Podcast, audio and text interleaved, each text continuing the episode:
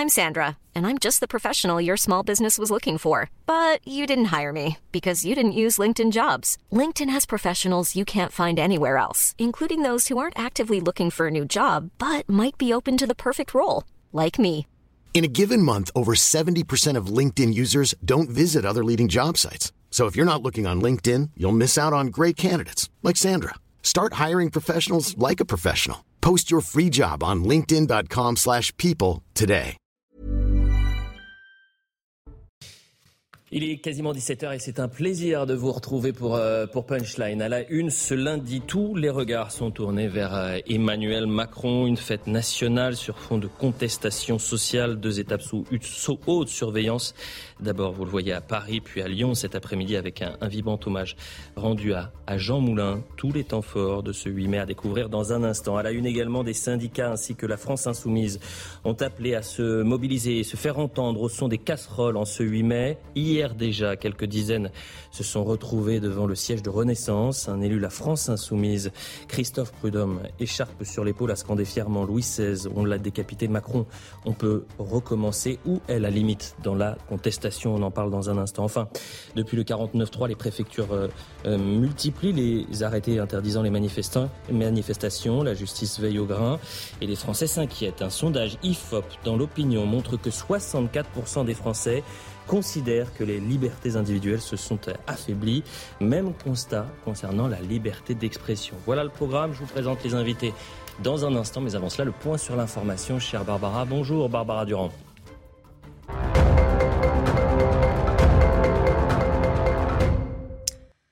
Avant de se rendre à Lyon pour rendre un hommage à Jean Moulin, Emmanuel Macron a commémoré ce matin la capitulation allemande sur des Champs-Élysées quasi vides. Le président a rejoint l'Arc de Triomphe accompagné par la grande escorte de la garde républicaine. Il a déposé une gerbe, ravivé la flamme et observé une minute de silence devant la tombe du soldat inconnu en présence de la première ministre Elisabeth Borne. Les personnes séropositives vont désormais pouvoir intégrer l'armée, annonce de Sébastien Lecornu. Le ministre des Armées a pris un arrêté en ce sens. Avoir le VIH ne sera plus un critère de discrimination par principe, a-t-il souligné. Fin novembre 2022, cette discrimination à l'embauche visant les personnes vivant avec le VIH avait déjà été levée pour les policiers. Enfin, Emmanuel Macron a condamné l'acte de vandalisme survenu au Palais de Tokyo à Paris. Hier, l'œuvre polémique de Myriam Khan a été aspergé de peinture par un individu ayant agi seul. Le président a dénoncé une atteinte à nos valeurs. Merci, chère Barbara. On vous retrouve à 17h30 pour un nouveau point sur l'information. On est avec euh, Georges Fenech ce lundi. Bonjour, cher Georges. Je rappelle que vous avez été député de la 11e circonscription du Rhône euh, entre 2002 et 2008 sous les couleurs de l'UMP et réélu en 2012. Donc euh, ces commémorations, ces hommages-là, vous l'avez vécu sur le terrain. Vous allez tout nous raconter aujourd'hui. Oui, je l'ai vécu avec une double casquette. J'étais juge d'instruction au moment de l'instruction du procès Barbie. Je voyais physiquement Klaus Barbie aller dans le bureau d'à côté du mien, instruit par Christian Ries, qui était le doyen des juges d'instruction de Lyon. J'ai assisté à des audiences qui, qui m'avaient vraiment, euh, vraiment impressionné. hein. Je- Mhm.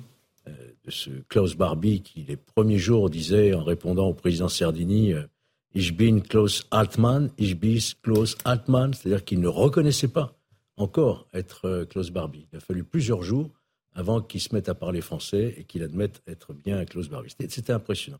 Et puis il y a eu effectivement euh, la période plus politique où on, inaugurait, on commémorait euh, avec toutes les autorités politiques, religieuses, euh, Montluc, et il y avait à chaque année des anniversaires et des commémorations. J'ai l'impression que cet après-midi, je vais saluer bien évidemment tout le monde, mais qu'on a vécu un moment suspendu. C'est-à-dire que le Très temps s'est arrêté. Et je repense à chaque fois dans des moments de commémoration euh, une phrase de l'écrivain historien Marek Calter qui m'avait dit un jour Lorsqu'on oublie tout, on répète tout. C'est pourquoi ces journées-là sont si essentielles. Avec les jeunes, vous avez vu, Oui. ces ambassadeurs de la mémoire, j'ai trouvé ça, ils ont été exceptionnels. On salue évidemment notre cher Nathan Dever. Bonsoir. Nathan, euh, bonsoir.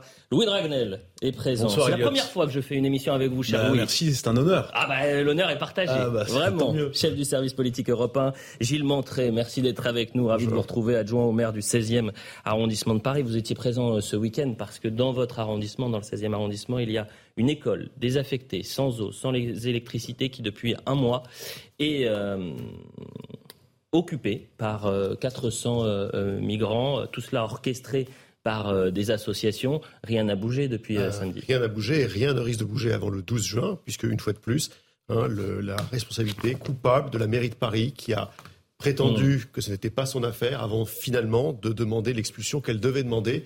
Il n'y aura de relogement mm. de ces migrants que lorsque l'expulsion aura été prononcée. Et donc la situation n'évolue pas. Euh, on va évidemment aller sur le terrain à, Lyon. On va revenir sur les temps forts de cette euh, commémoration.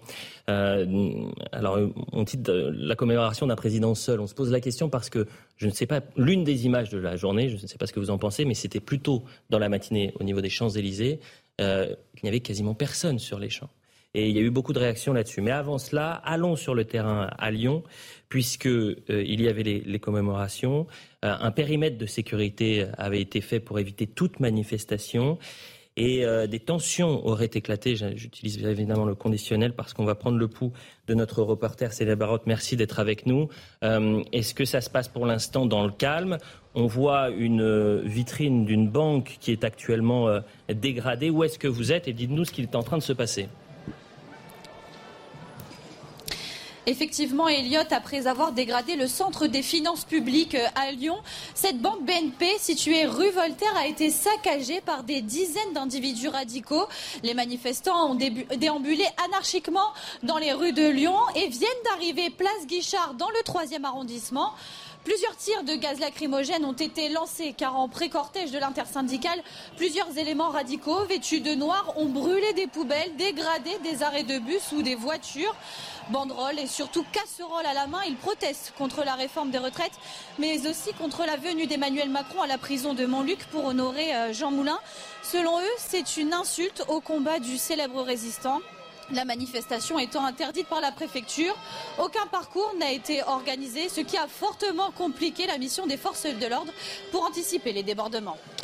Merci beaucoup Célia Barotte, merci aux équipes qui, vous accompagnent. On reste sur vos images en direct, je le disais on a vécu un, moment suspendu. On, sait combien il est important de rendre hommage à nos héros, nos résistants, notre histoire, notre culture. Et vous avez une dizaine d'éléments radicaux qui pillent, qui saccagent à quelques centaines de mètres. Quel regard vous portez sur ce qui est en train de se passer à, Lyon, euh, Louis Dragnel? Bah, Première chose, ça confirme le bienfait de la décision de la préfecture de, Lyon euh, d'avoir euh, interdit toute manifestation et ensuite ça confirme le bien fondé euh, de la décision du tribunal administratif euh, du département, euh, parce qu'on voit bien qu'en fait, là, il y a, oui, certaines manifestations, mais il y a aussi des gens qui sont là uniquement pour dégrader pour casser une banque, pour dégrader des biens publics. Mmh. Et, moi, je trouve que au-delà même de la question de manifester ou pas, il y a des jours qui sont un peu sacrés dans le calendrier. C'est indigne de manifester un, bah, jour comme celui-ci ou pas manifester, ça dépend Quand pourquoi. Je dis indigne, c'est parce si c'est manifester pour la France, si c'est manifester pour célébrer quelque chose. Euh, aucun aucun état d'âme par rapport à ça. C'est ce qui se passe quasiment dans toutes si les villes de France. si je vous pose la question, c'est parce que hier Gérard Larcher, le président du Sénat, on l'interroge sur manifester ou non le 8 mai, et il met en avant la question de la dignité. Il dit il y a des moments où on met sur pause. Mais il a bien raison. L'union nationale, l'union sacrée. On rend hommage à Jean Moulin. on laisse Jean Moulin là où il est. Ça, c'était les propos de Bruno Le Maire. Mais c'était intéressant de voir la question de, dignité et ces images de dégradation à quelques centaines de mètres alors qu'on rend hommage à nos, mm. à nos héros. Mais, alors, il a parfaitement raison. Moi, je trouve que voilà, il y, a des, il, y a, quelques jours de pause. C'est pas un jour sur deux en France. C'est euh, il y a le 8 mai, il y a le 14 juillet, il y a quelques jours, le 11 novembre. Euh, pendant lesquels normalement il n'y a pas de manifestation. Euh, ensuite, je trouve que tout le monde doit s'imposer aussi cette règle-là. on a vu par le passé, par exemple, des présidents de la République faire de la politique à l'occasion de ces manifestations, de ces, enfin, de ces commémorations. et je trouve que c'est, il faut aussi que les présidents de la République euh, ça se traîne de toute tentative mm. indirecte, même si je sais que la tentation est énorme, euh, de, récupération politique, parce qu'on sait que derrière l'esprit de la résistance, eh bien, à chaque fois quand vous êtes euh, leader politique, vous êtes responsable politique, vous avez envie de montrer que vous incarnez un petit peu ça. Il ne faut pas également oublier le, climat qu'il peut y avoir à Lyon. Georges Fenech, la semaine dernière, lundi dernier, vous aviez l'une des manifestations les plus violentes euh, du, 1er mai, avec euh, plusieurs centaines d'éléments radicaux, les forces de l'ordre qui nous disaient on n'a jamais vécu euh, une telle violence à, Lyon, beaucoup de blessés, et là encore quelques dizaines de Black Blocs qui reviennent dans un moment aussi important pour l'histoire de France. Oui, moi je trouve que c'est insupportable. Insupportable, lui a raison. Il y a des moments comme ça dans, notre, dans la vie de notre République où il faut savoir s'incliner, mm. se, je dirais, se mettre en forme discrétion par rapport à la commémoration et à l'importance pour le pays que représentent ces commémorations. Vous savez, j'étais particulièrement, moi, heurté lorsque certains des manifestants qui ont été, euh, qui ont été interviewés euh, par micro-trottoir, certains osaient se comparer aux nouveaux résistants d'aujourd'hui contre euh, la réforme des retraites d'Emmanuel Macron. De quoi parle-t-on? Est-ce que l'on sait, est-ce que ces jeunes savent vraiment ce, ce qu'a représenté le sacrifice de ces résistants pour oser se comparer à des nouveaux résistants d'aujourd'hui Ça n'a strictement rien à voir. Donc aujourd'hui, ces manifestants ont piétiné ce qu'on a de plus sacré. Jean Moulin, c'est vraiment l'homme de la République, l'homme qui, symbolise l'héroïsme français. Et on n'a pas hésité à essayer d'attirer un petit peu la couverture vers le combat contre les retraites, qui est un combat, mais qui n'a rien à voir. On ne parle pas de résistance, on parle d'opposition à une politique gouvernementale, mais pas de résistance. Mhm. On est dans une démocratie. Mhm. Je vais évidemment vous donner la parole, Gilles et, Nathan, mais je veux qu'on retourne sur le terrain parce que nos équipes euh, y sont. Euh, il y a quelques instants, vous nous expliquiez qu'il y avait eu des dégradations, euh, notamment une banque, si je ne m'abuse. Est-ce que la situation s'est un peu calmée? Est-ce qu'il y a un dispositif de sécurité qui est important? Racontez-nous ce qui se passe sur le terrain. Oui, la, situation s'est calmée. Les, manifestants se trouvent actuellement devant la bourse du travail. Cinq individus tentent actuellement d'accrocher une banderole pour dénoncer euh, la présence d'Emmanuel Macron et cet hommage qu'il a rendu aujourd'hui à Jean Moulin. Pour les manifestants, c'est incompatible qu'Emmanuel Macron parle et honore la mémoire euh, de Jean Moulin. Aucune dégradation euh, est en cours, mais les, les, forces de l'ordre sont très mobilisées pour protéger les institutions publiques, notamment la mairie du 3e arrondissement qui est mmh. juste à côté de nous, ou encore le palais de justice.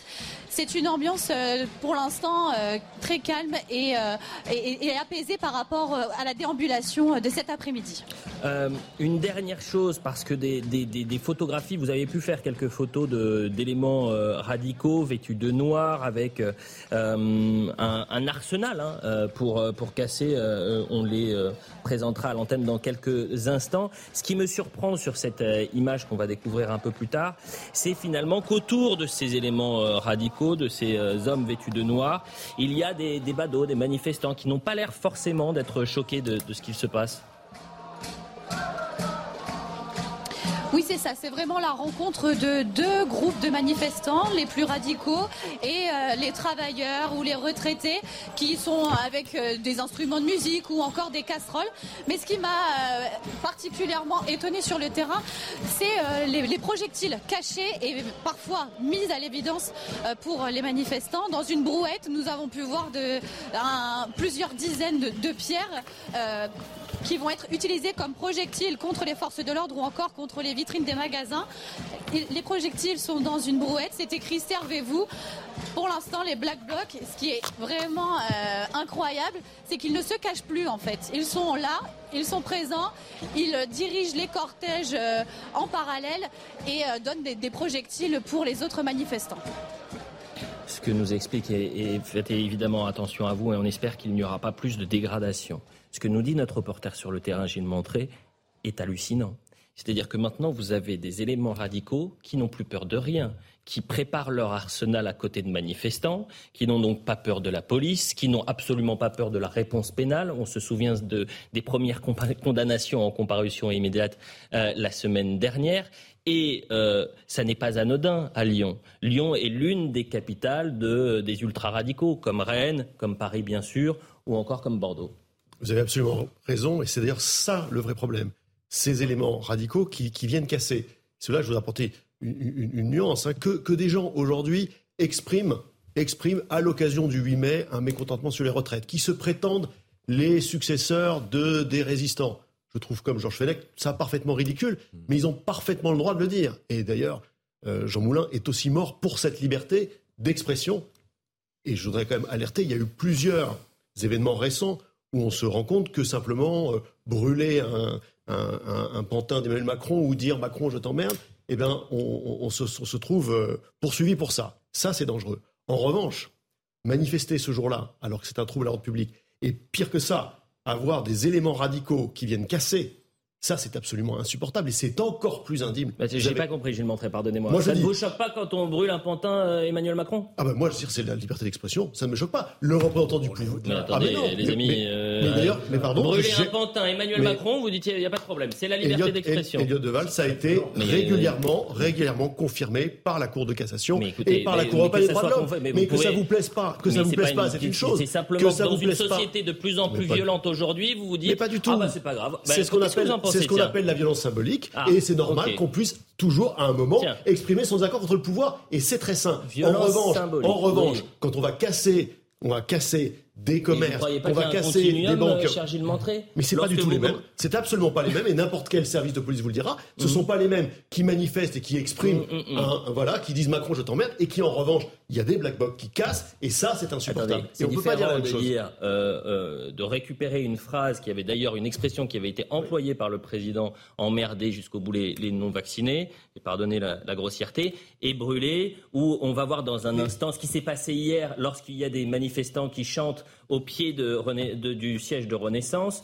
Euh, en disant on a décapité Louis XVI, on va on, peut recommencer. ça, ça, ça s'appelle la liberté d'expression ah bah et c'est pour bah ça que les résistants sont morts. En revanche, en revanche la liberté d'expression, ce n'est pas brûler la mesure. Il faut dire les choses comme elles sont. Mais je pense tout le contraire de ce que vous venez de dire, euh, pour une bonne et simple raison que la période en plus ne permet encore moins ce genre de choses. Mais en fait, on n'est plus dans la liberté d'expression. Mais non, on n'est plus dans la liberté d'expression. La frontière est extrêmement tenue, mais elle a déjà basculé depuis bien longtemps.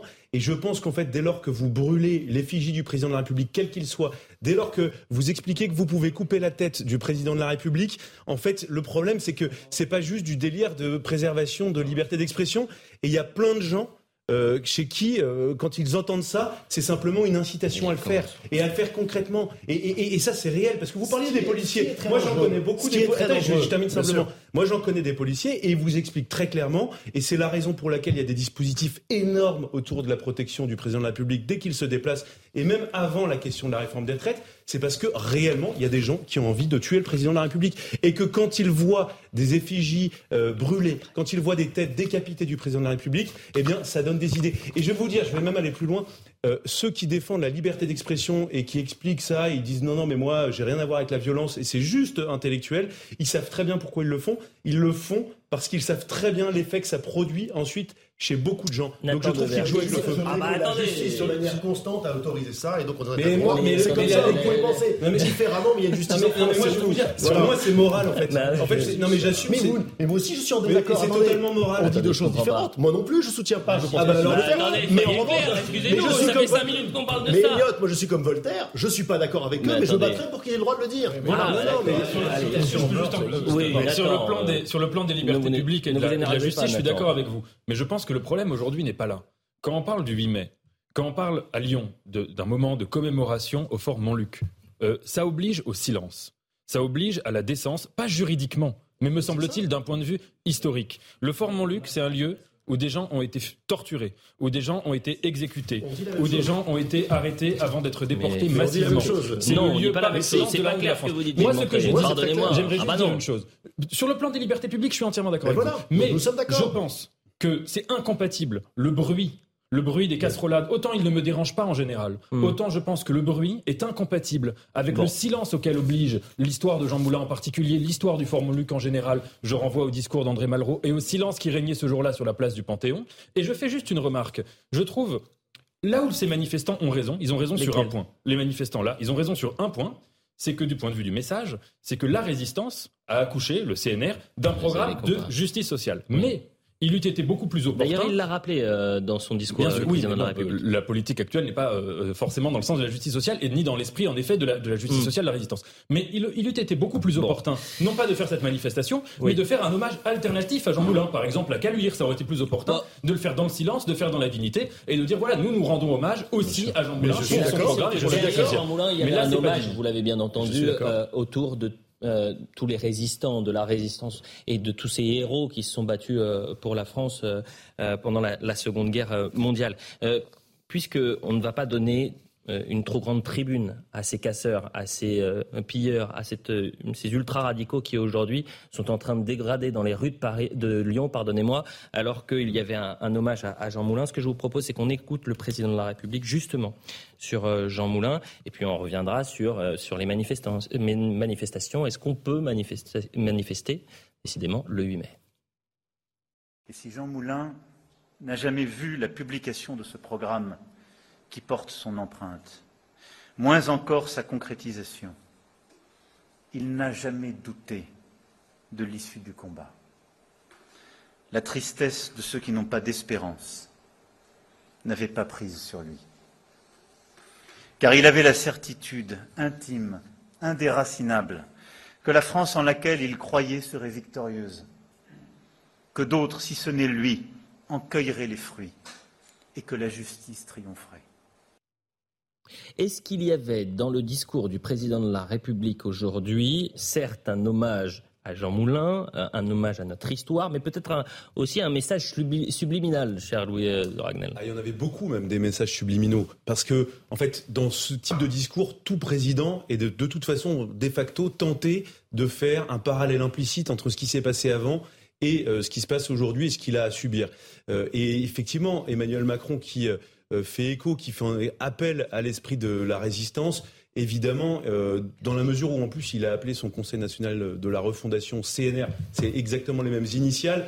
Euh, eh bien, évidemment qu'il y a une volonté euh, de s'inscrire dans cette espèce de filiation euh, de la résistance dans laquelle est quasiment toute la classe politique s'inscrit aujourd'hui. On a l'impression que tout le monde est résistant, tout le monde veut être dans l'esprit de la résistance.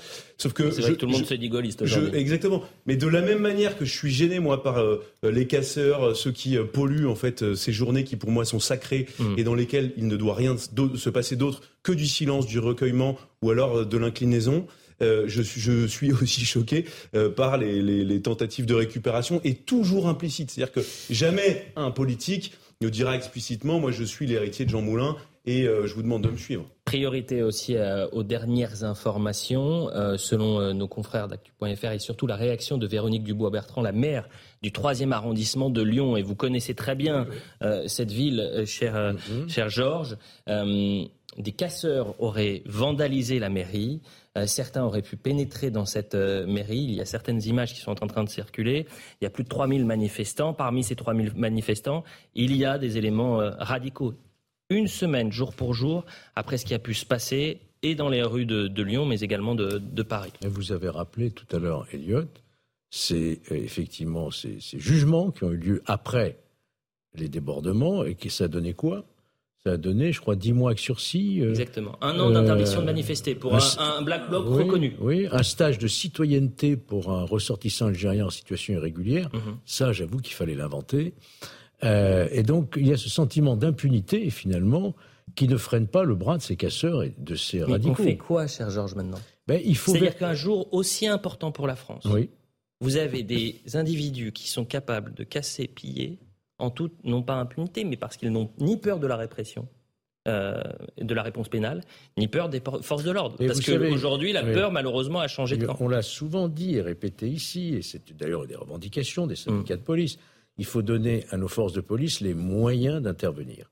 On ne va pas revenir peut-être aujourd'hui sur le débat qui consiste notamment à permettre des interdictions de manifester pour certains individus, mais c'est une vraie question.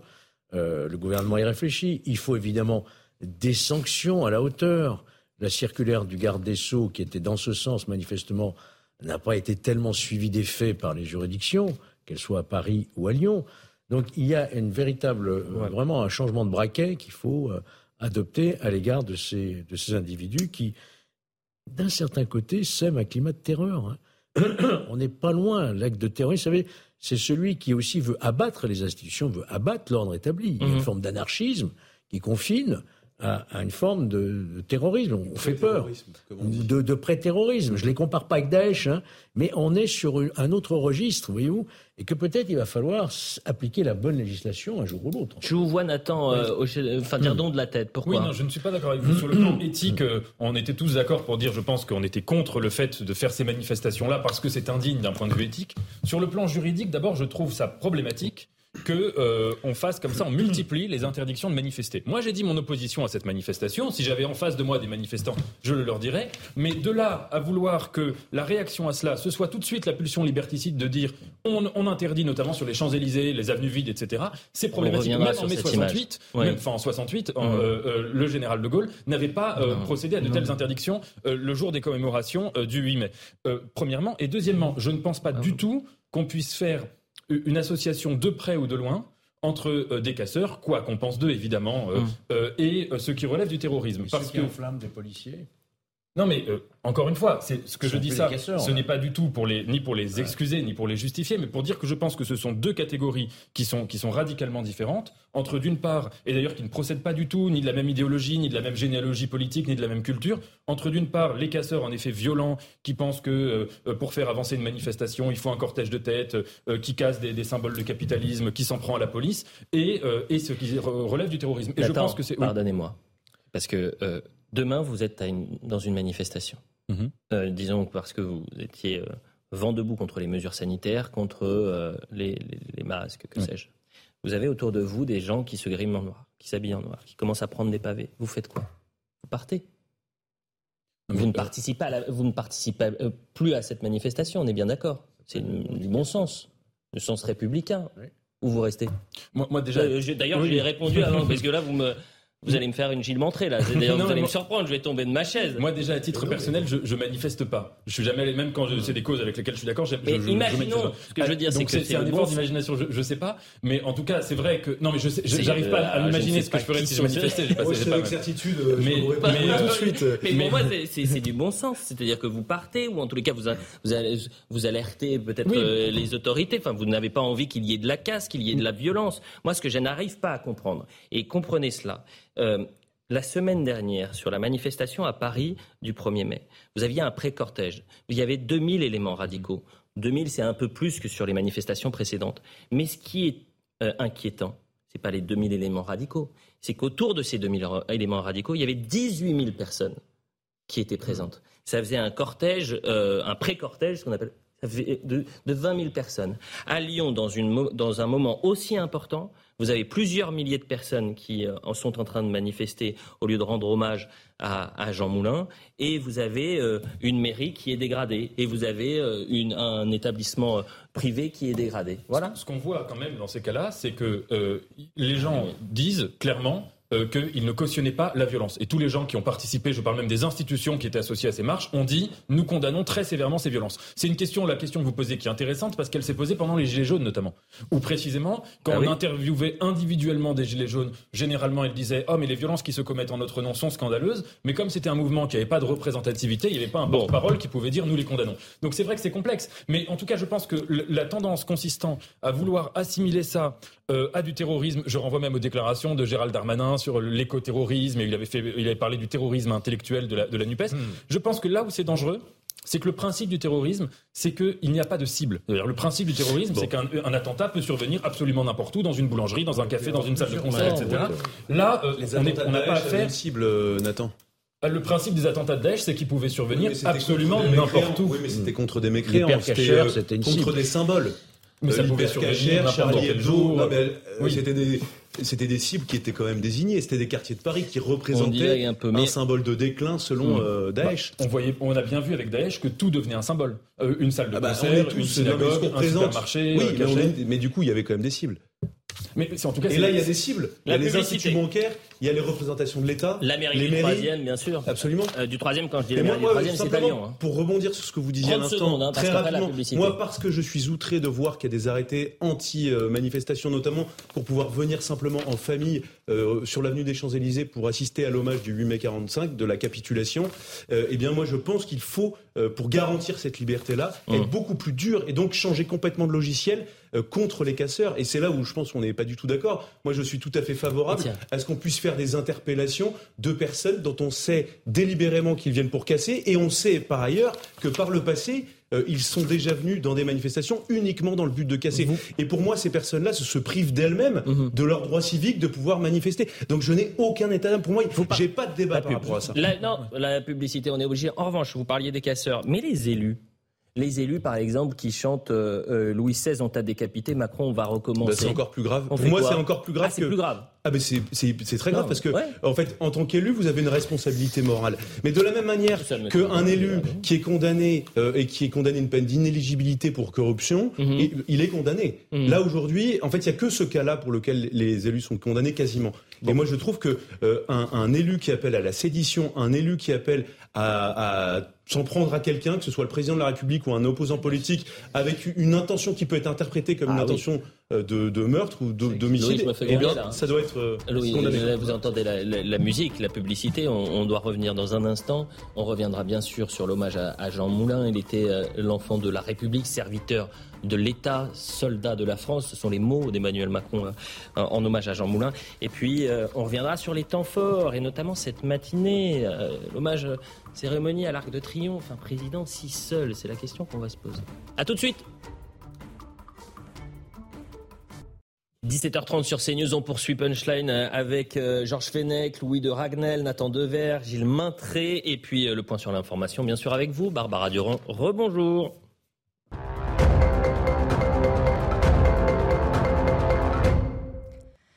Aura-t-il un onzième paquet de mesures restrictives contre la Russie? La Commission européenne a soumis cette idée vendredi aux États membres de l'Union européenne. Des sanctions, selon son porte-parole, destinées à éviter le contournement des sanctions européennes. Le onzième paquet de sanctions sera discuté ce mercredi à Bruxelles par les représentants des États membres. Alors que les pays occidentaux marquent l'anniversaire de la capitulation allemande du 8 mai 45, Volodymyr Zelensky promet à la Russie une défaite comme celle des nazis. Le président ukrainien a également annoncé que l'Ukraine marquera désormais la fin de la Deuxième Guerre mondiale à la manière occidentale le 8 mai et célébrera le 9 la journée de l'Europe. Enfin, Lionel Messi de retour à l'entraînement avec le Paris Saint-Germain. Information révélée par le club sur son compte Twitter. La mise à l'écart de l'Argentin aura finalement duré six jours. Lionel Messi avait été suspendu par le PSG après un voyage promotionnel non autorisé en Arabie Saoudite. Voilà pour le point sur euh, l'information. On reprend évidemment notre euh, décryptage avec euh, cette journée historique, ces commémorations, cet hommage à, Jean Moulin. Et puis à, Lyon, actuellement, il y a une manifestation qui est en train de, s'organiser avec malheureusement des, dégradations, des éléments radicaux qui ont euh, perturber cette, cette manifestation. Je rappelle qu'autour de la prison de, de Montluc, où était le, président de la République, il y avait une interdiction de, de manifester et que 3000 personnes se sont retrouvées vraiment à la périphérie de cette, de cette zone. On est avec nos équipes sur le terrain. Je le disais, il y a eu quelques dégradations. On voit notamment sur les réseaux sociaux la euh, mairie du, troisième arrondissement de, Lyon qui a été euh, dégradée, ainsi qu'une euh, banque. Est-ce que sur le terrain, cette mobilisation se poursuit? Ah, pas encore. On va pouvoir la retrouver dans, quelques, dans quelques instants. Je vous propose une petite séquence. si vous le voulez bien, avant que le président de la République n'entre dans la prison de, de Montluc, il va saluer les officiels et il rencontre Grégory Doucet. Écoutez bien ce que va dire le maire de Lyon au président de la République. Assez intéressant. Bienvenue à Lyon, Monsieur le Président. Je me permets d'être celui qui vous accueille ici et qui vous souhaite la bienvenue. merci beaucoup. Merci de votre présence. Et merci aussi à vous, parce que parmi les titres de capitale dont la ville de Lyon s'enorgueillit assez de capitale, bien sûr de la résistance, mais aussi de la mémoire. Alors, vous n'avez peut-être pas bien entendu, on va le sous-titrer pour la prochaine. Il dit Je suis heureux d'être celui qui vous accueille ici avec un petit sourire, parce qu'évidemment, il devait avoir un autre accueil, le président de la République à Lyon. On sait que les manifestations pouvaient être plus importantes au son des casseroles. CGT et LFI qui voulaient manifester notamment. Louis Vous n'accueille pas toujours les ministres euh, qui sont en déplacement ah bah aussi. Je pense qu'il y a une référence à ça.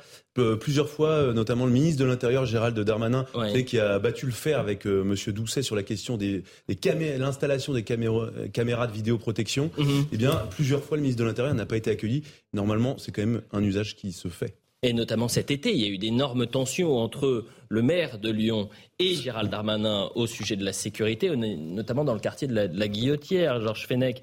Euh, finalement, il n'y a pas de fumée sans feu. Dans une ville où il y a des tensions, euh, parfois, on peut avoir euh, un maire qui peut avoir la main ferme, qui peut être contre ce qui est en train de se passer, mais depuis longtemps, on a l'impression que ces maires à Nantes à Lyon, à Bordeaux réagissent aujourd'hui à réaction parce qu'ils n'ont pas vu euh, le, vent radical venir en quelque sorte. je vous confirme ce que vous venez de dire, hein. notamment euh, à Lyon que je connais un peu mieux. Euh, il y a un hum. déficit de ce que m'en disent d'ailleurs les maires d'arrondissement, que ce soit le deuxième arrondissement, le sixième arrondissement. Il y a un déficit de caméras et de vidéosurveillance. Et je peux même vous dire que la région Auvergne-Rhône-Alpes a proposé, je crois que c'est 10 millions d'euros, hein, c'est une somme importante, à la mairie de Lyon, à titre de subvention, pour pouvoir acquérir euh, des caméras, et ça a été refusé euh, par euh, la mairie de Lyon. Hein. vous vérifierez hein, ce que je vous dis. En tout cas, c'est tel quel que l'information m'a été donnée mmh. par la région. Donc on voit bien qu'il y a différentes approches. Si je vous prends l'exemple de Nice, par exemple, c'est tout à fait autre chose. Ah, bah, c'est pas la même ambiance. Donc il y a deux perceptions du rôle du maire dans la sécurité. Vous avez les maires qui considèrent que ça relève uniquement du domaine régalien. J'entends. Et puis vous avez des maires qui disent nous aussi, on a des compétences et mhm. on va les mettre en œuvre. Voyez-vous, donc on voit bien effectivement Lyon, Grenoble, Bordeaux, Marseille, il y a quelques problèmes.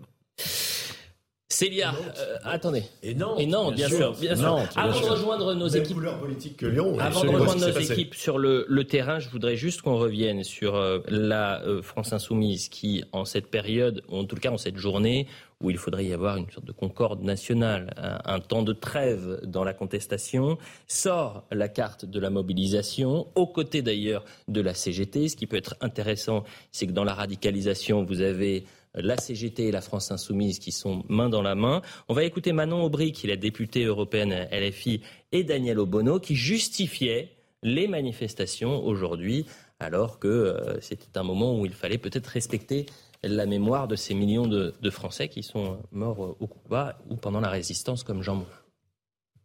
Aujourd'hui, si l'on manifeste, c'est Emmanuel Macron qui est visé. C'est absolument pas Jean Moulin. Et euh, quand Emmanuel Macron pense qu'il peut sortir dans la rue et que tout va bien se passer et que les Français sont passés à autre chose, eh bien, le 8 mai, et je vous le donne en scoop, le 9 mai, le 10 mai, le 11 mai, le 12 mai, le 13 mai, je peux continuer longtemps, à chaque fois qu'Emmanuel Macron sortira dans la rue, oui, il y aura une contestation sociale massive.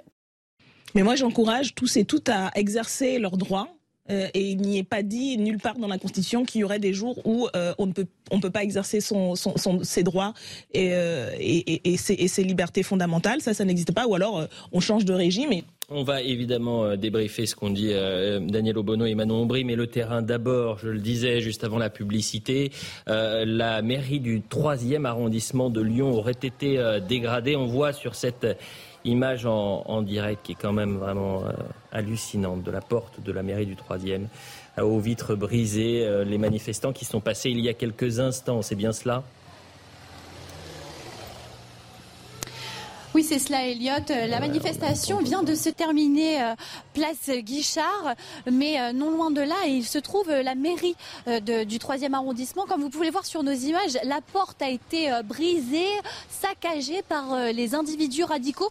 Nous les avons, nous avons pu les apercevoir. Ils étaient plusieurs dizaines à être vêtus en noir, à être munis de projectiles, de pierres et à saccager les institutions bancaires ou encore le centre des finances publiques, mais surtout la mairie du 3e arrondissement, malgré les nombreux cortèges, euh, euh, les nombreux cordons, excusez-moi, des forces de l'ordre. Alors les portes de la mairie euh, du 3e arrondissement sont désormais saccagées ici, mais aussi aux autres entrées. Quelques inspecteurs de police viennent de, passer pour constater les dégâts. Et comme vous pouvez le voir, un agent d'entretien est actuellement en train de, faire le nettoyage et de prendre les mesures afin de réparer au plus vite cette porte qui a été saccagée par des individus radicaux.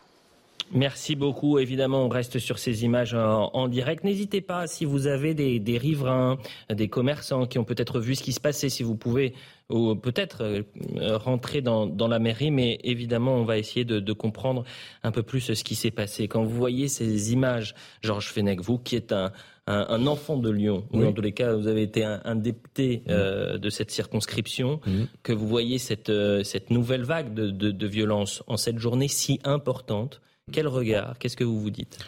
Je, vous l'ai dit tout à l'heure, euh, quand on est lyonnais, on a peut-être une fibre encore peut-être plus sensible. C'est la ville de, où Jean Moulin a été arrêté, Caluire. Euh, moi, j'ai fait mes études à la faculté Jean Moulin. je dire, on a euh, un attachement à Lyon, capitale de la résistance, qui est particulier. quand on parle de Jean Moulin, mais faudrait-il encore dire à ces chers manifestants qui font des bruits de casserole qu'on évoquait aussi les quelques 40 enfants d'Isieux mais là, on n'est pas sur les bruits de casserole. vous voyez, il y, a un problème de là, on est sur la mouvance ultra droite, ultra gauche, pardonnez-moi, Black Bloc présente à Lyon à chaque mobilisation, qui n'a plus peur des forces de l'ordre, qui vient, on voit, de dégrader une nouvelle fois euh, euh, un, établissement. Oui, bon, il n'y aurait pas eu de euh, manifestation, il n'y aurait pas eu de black bloc, déjà. Je pense que. Ah, donc vous vouliez les deux vous vouliez les manifestants, la CGT, etc., ceux qui ont manifesté et les. Mais pourquoi pas et les, deux. C'est-à-dire, je considère qu'il y, a une forme de grande indécence mhm. à venir manifester contre les retraites aux abords de Montluc où sont partis Jean Moulin, sont partis les enfants d'Isieux, il y a quelque chose de sacrilège, si vous voulez, quelque chose qui me choque, voyez-vous. Alors après que les manifestants ne viennent pas dire ah ben c'est pas nous qui avons cassé, ça n'est pas mon problème. Ce jour-là, on observe comme un jour de deuil, si vous voulez. C'est une commémoration. On observe le silence, quitte le lendemain à reprendre ses casseroles, voyez-vous. On sera dans un instant en direct avec euh, la maire du, 3e euh, arrondissement, euh, Véronique Dubois-Bertrand.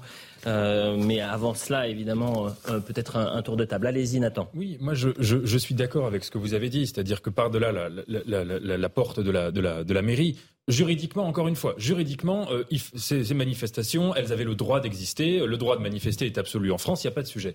Mais si vous voulez, quand Manon Aubry dit, ce n'est pas Emmanuel Macron qui est visé. Cela signifie donc nous, euh, ce n'est pas, pardon, Jean, Moulin, qui est visé, c'est Emmanuel, Macron. Cela signifie donc nous ne mettons pas en trêve un conflit social et un conflit politique pendant cette journée du 8 mai. Cela signifie donc nous recouvrons de bruit les commémorations de cette journée du 8 mai. J'insiste sur le silence. Ce silence, vous savez, c'est le discours de Malraux lors de la panthéonisation de Jean Moulin où il dit Jean Moulin qui n'a pas parlé pendant sa torture. Et, Malraux revient énormément sur le silence de Jean Moulin. Mm. Le silence de la commémoration doit être à cette image. Et j'insiste sur une chose quand même. La magie de la résistance, c'est que des gens issus de tous les partis politiques différents, des communistes jusqu'à la droite, jusqu'à la gauche, enfin à la gauche, et même parfois des gens de l'Action française. Oui, des gens sont, sont, sont, sortis, se sont euh, mhm. grandis au-delà d'eux-mêmes et se sont rassemblés de la même manière que la collaboration a pu euh, réunir euh, des gens venant d'horizons politiques différents. Donc à partir de là, l'esprit de la résistance, même si la résistance en effet a accouché sur un programme d'une politique sociale, mais l'esprit de la résistance doit transcender ces luttes-là, d'autant que dans une période de guerre en Ukraine, vous faites une, il y a des jours, même en période de guerre, vous faites des trêves. Il y a des moments où vous arrêtez. Il, y a, un moment où il y a un silence qui doit être respecté pour les gens qui, qui sont morts pour la France, pour les gens qui se sont battus. Il y a un moment où vous arrêtez. Ça dure pas longtemps, parce que vous pouvez reprendre le 9, le 10, le 11, que demain c'est la fête de l'Europe. Mais peut-être que c'est pas la même, euh, le même hommage. Il y a une fête qui est le 1er mai, qui est la fête des travailleurs, qui existe déjà pour ça. Jean-Christophe Couvi est avec nous en, direct. Cher Jean-Christophe, merci d'être avec nous. Vous êtes responsable syndical de, police. Euh, on voit ces, images, euh, à, on a vu ces images à, Lyon avec quelques dégradations, alors que c'est une journée ô combien importante pour les Français, pour notre histoire et pour euh, notre République. Euh, quel, quel, regard vous portez sur ce qui s'est passé une nouvelle fois euh, à Lyon? On est bien loin de l'ultra, ultra violence et des blessés que vous avez pu compter dans vos rangs la semaine dernière, mais le climat reste le même. C'est la haine de la France, c'est la haine de l'État, la haine de l'ordre.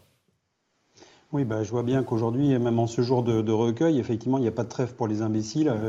Moi, vous voyez, je suis syndicaliste euh, et il y a des choses quand même qu'on doit effectivement respecter. Alors oui, au droit de manifester, euh, les gens auraient pu manifester tranquillement, calmement, peut-être même justement dans un silence total et, assez loin effectivement de ce lieu de, recueillement. Il ne faut pas tout mélanger. Et, après, vous savez, quand on fait une comparaison avec la résistance, bah écoutez, euh, moi j'ai eu l'honneur de, de, croiser, j'ai fait plusieurs commémorations du 8 mai 45 et j'ai vu des anciens combattants, j'ai vu des anciens résistants ben, je peux vous dire que ces gens-là qui, saccagent euh, les mairies, qui cassent tout, ils n'arrivent pas à la cheville de, ces résistants. On ne peut pas se comparer à ces gens-là qui, eux, risquaient leur vie tous les jours. Alors que là, ils risquent quoi? Ils risquent une amende, au, mieux, euh, comme on disait, euh, un stage de citoyenneté, vous voyez. Et moi, c'est vrai que les policiers, nous, quand on voit ça, ben on, quelque part, on est, on est un peu trahi aussi. Parce que quand on voit ça, on se dit qu'il n'y a plus de il n'y a plus de respect pour rien. Voilà. je, pense que le tour de la table est d'accord pour dire ça. Oui. Jean-Christophe, restez avec nous et, pardonnez-moi euh, de, vous couper, mais nous sommes en direct. Vous restez bien sûr en, direct avec nous, mais nous sommes en direct avec Véronique Dubois-Bertrand, qui est euh, conseillère municipale, maire du 3e arrondissement de, Lyon. Merci d'être euh, avec nous. l'image est bien triste derrière vous puisque la porte de votre mairie a, a été dégradée. Est-ce que vous étiez sur place lorsque c'est arrivé? Racontez-nous ce qui s'est passé. Alors, je serais bien incapable de vous raconter ce qui s'était passé, parce que j'étais aux côtés du maire de Lyon à la commémoration de Jean Moulin avec le président de la République. Donc, nous étions, on va dire, dans une bulle bien protégée par les CRS au mémorial Montluc, et nous avons reçu des messages pendant la, pendant la commémoration euh, qui nous indiquaient que la mairie était euh, en train d'être euh, dégradée. Donc voilà, dès que la commémoration est terminée, je, suis venue immédiatement pour me rendre compte des dégâts. Donc j'allais dire, c'est des dégâts limités puisque c'est la porte qui est abîmée et le rideau de fer de l'autre côté. Il n'y a pas eu d'intrusion dans la mairie, donc j'allais dire c'est un moindre mal, mais c'est toujours douloureux de voir qu'on s'attaque au service public de proximité comme ça et qu'il y a un amalgame qui est fait entre la, contestation nationale qu'on peut entendre et, le, service public de proximité qui est attaqué. Euh. Voilà, nous, nous sommes au plus proche euh, des Lyonnais, des Lyonnaises, des habitants, et, c'est toujours douloureux de voir que c'est notre maison commune qui est abîmée. Euh, Madame la maire, cette nouvelle dégradation intervient une semaine jour pour jour après une manifestation à, Lyon lors de la fête du travail, là aussi une fête historique ô combien importante ultra violente à Lyon, avec des euh, policiers euh, et gendarmes euh, blessés, gravement parfois. On a eu des témoignages de policiers qui nous expliquaient ne jamais avoir vu un tel niveau de violence. Certains avaient peur pour leur, leur vie, pour la vie de, des, collègues. comment vous expliquez ce niveau de, violence lors des manifestations à Lyon ces dernières semaines contre la réforme des retraites? Alors il y, a une immense colère mais le fait des dégradations n'est pas seulement le fait des, manifestants, mais vraiment de, personnes qui sont là pour casser, pour abîmer, pour euh, détruire, qui n'ont rien à voir avec le mouvement de contestation euh, contre la réforme des retraites. Et euh, c'est très difficile d'arriver à, vivre tout ça, parce qu'il y a un amalgame terrible qui est fait. Mais le résultat est le même, c'est un, une désolation et c'est vraiment un sentiment de, de tristesse et de, désespoir, notamment de la part des, commerçants euh, qui subissent de jour en jour, à chaque manifestation, la casse et, la dégradation. Madame la maire, après ces, euh, dégradations, alors vous parlez de désolation, de tristesse, et euh, certains, les Français veulent des actes. Euh, plus de 80% des Français attendent qu'il y ait une loi anti-casseurs plus dure que la précédente, qu'il y ait la possibilité d'appliquer des mesures comme on applique contre les hooligans, c'est-à-dire par exemple des interdictions euh, administratives de venir à une manifestation avant, c'est-à-dire en prévention de la casse, parce qu'on connaît les profils de ces gens, eh bien, comme pour les hooligans lors des euh, matchs de foot, eh bien, euh, ces gens-là doivent pointer au commissariat. Vous qui êtes aujourd'hui l'une des victimes de ces, ces, casseurs, et on différencie bien sûr les, les casseurs des manifestants, est-ce que vous êtes favorable à ces mesures d'urgence? Là, euh, vous me prenez un peu de cours parce que j'avoue que je n'ai pas d'avis euh, tranché sur cette loi, mais il est certain que certains groupes, groupuscules, sont euh, repérés. on sait qu'ils vont faire de la casse, on sait qu'ils vont détruire, qu'ils viennent là pour détruire. Et il y a une, forte interrogation de savoir pourquoi, comment se fait-il qu'on arrive à les laisser venir? Pourquoi on les regarde faire les, commerçants du cours Gambetta m'ont dit pendant plus de trois quarts d'heure, nos, commerces ont été dégradés.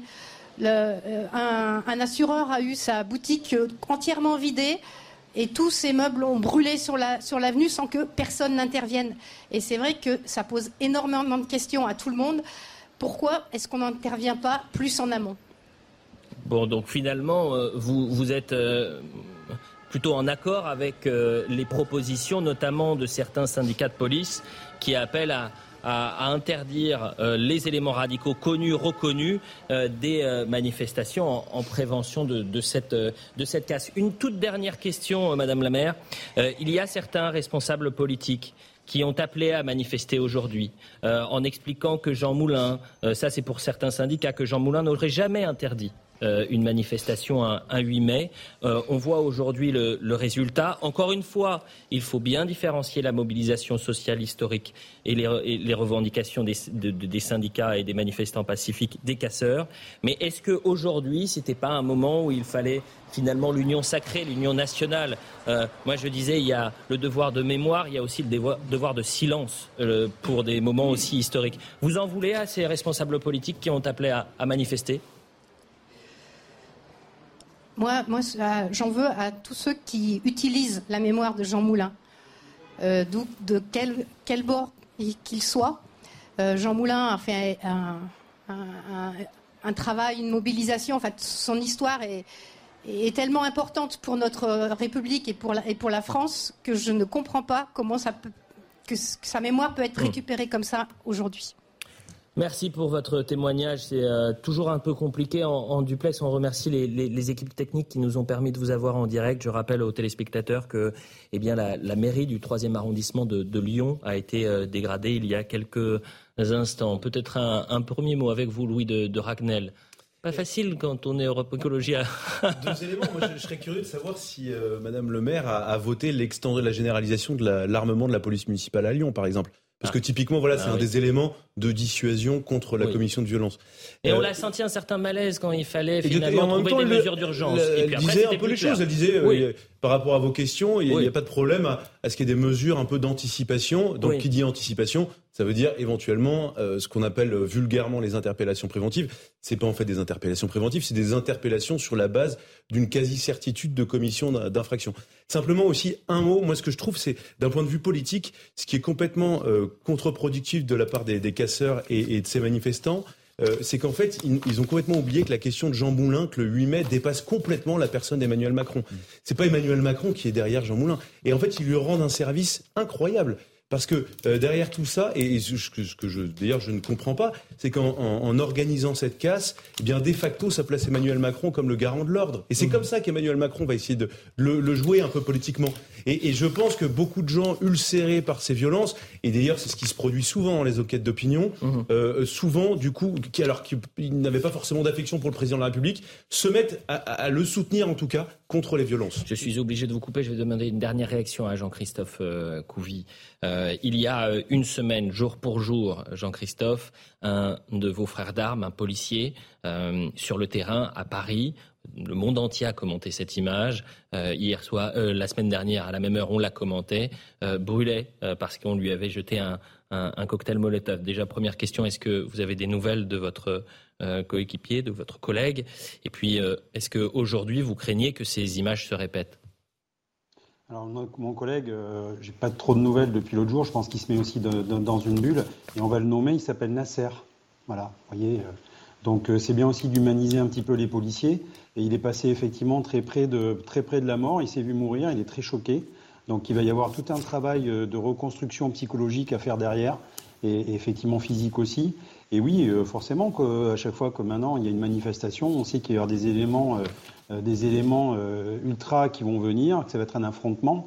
Euh, et, on se demande d'ailleurs jusqu'où ça va aller et comment il va falloir encore une fois de policiers qui risquent leur vie pour que ces ultras se déchaînent contre nous. Donc à un moment donné, il va falloir passer à la vitesse supérieure, effectivement, et s'en débarrasser vraiment. Euh, c'est insupportable. Ils prennent en otage tous les manifestants et toutes les manifestations. Il ne peut plus y avoir aujourd'hui maintenant une manifestation classique sans que des ultras viennent et prennent en otage et font dégrader les manifs. Donc oui, il va falloir vraiment que les politiques se penchent dessus. Et je suis content qu'Europe Écologie Les Verts en prennent conscience. C'est un peu les monstres aussi qu'ils ont créés. Ils ont participé à créer ces, gens-là. Il fallait jamais, il fallait toujours interdire d'interdire.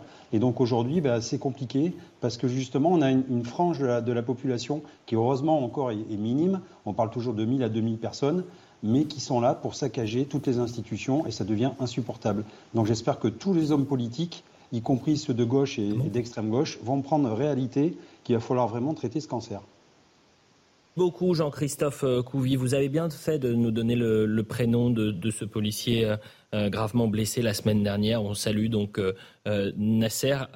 vendredi dernier, j'avais demandé à, certains contacts, vendredi dernier, donc peut-être que ça a changé, il n'avait toujours pas été appelé par le président de la République. Il avait été brûlé au deuxième degré, Nasser.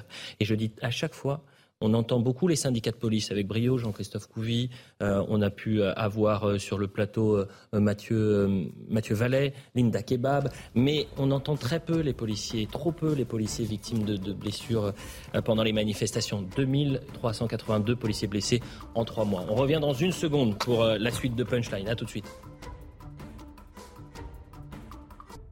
Il est 18h et c'est un plaisir de vous retrouver pour Punchline sur euh, CNews et Europe 1. À la une ce lundi, Emmanuel Macron au cœur des commémorations du 8 mai à Paris d'abord, puis à Lyon et la visite du mémorial de la prison de Montluc où Jean Moulin, héros de la résistance, a été torturé. Une journée d'hommage sur fond de contestation euh, sociale et dégradation à, à Lyon. On en parle dans un instant. À la une également, la bataille politique se poursuit entre le Rassemblement national et la majorité autour de la question migratoire. Après Gérald Darmanin, c'est Yael Braun-Pivet, la présidente de l'Assemblée nationale, qui a attaqué Jordan Bardella. Les chiffres de l'immigration d'aujourd'hui seront-ils les chiffres de la délinquance de demain, comme l'entendait la semaine dernière le président du RN On en débat dans cette émission. Enfin, le ministre de l'Éducation euh, nationale a annoncé hier environ 500 atteintes à la laïcité en mars, des chiffres en hausse par rapport au mois précédent. Papendiaï fait le lien entre le ramadan et ses euh, atteintes. Comment faire pour que les lois de la République priment sur les lois religieuses? Voilà le programme, je vous présente les invités dans un instant, mais avant cela, on va faire un point sur euh, l'information.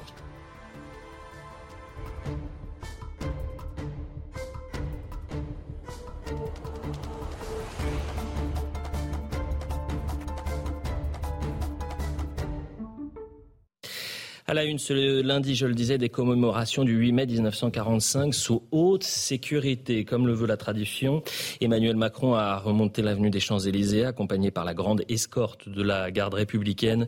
Une avenue quasiment vide à cause d'un large périmètre de sécurité. Le chef de l'État a ravivé la flamme du soldat inconnu sous l'arc de triomphe et déposé une gerbe sur sa tombe. Le chef de l'État s'est ensuite rendu au mémorial de la prison de Montluc à, Lyon, où il a rendu euh, hommage à Jean Moulin et, à la résistance. La République est nécessaire, vitale et juste, a déclaré le chef de l'État. En marge de ce déplacement, plusieurs milliers de personnes ont euh, manifesté à, Lyon contre la réforme des retraites. Quelques dégradations sont à déplorer. La préfecture du Rhône avait pourtant interdit tout rassemblement dans un large périmètre autour du mémorial de euh, Montluc. Hum, Emmanuel Macron, euh, dans l'actualité également, Emmanuel Macron a, condamné l'acte de vandalisme survenu au palais de Tokyo à Paris.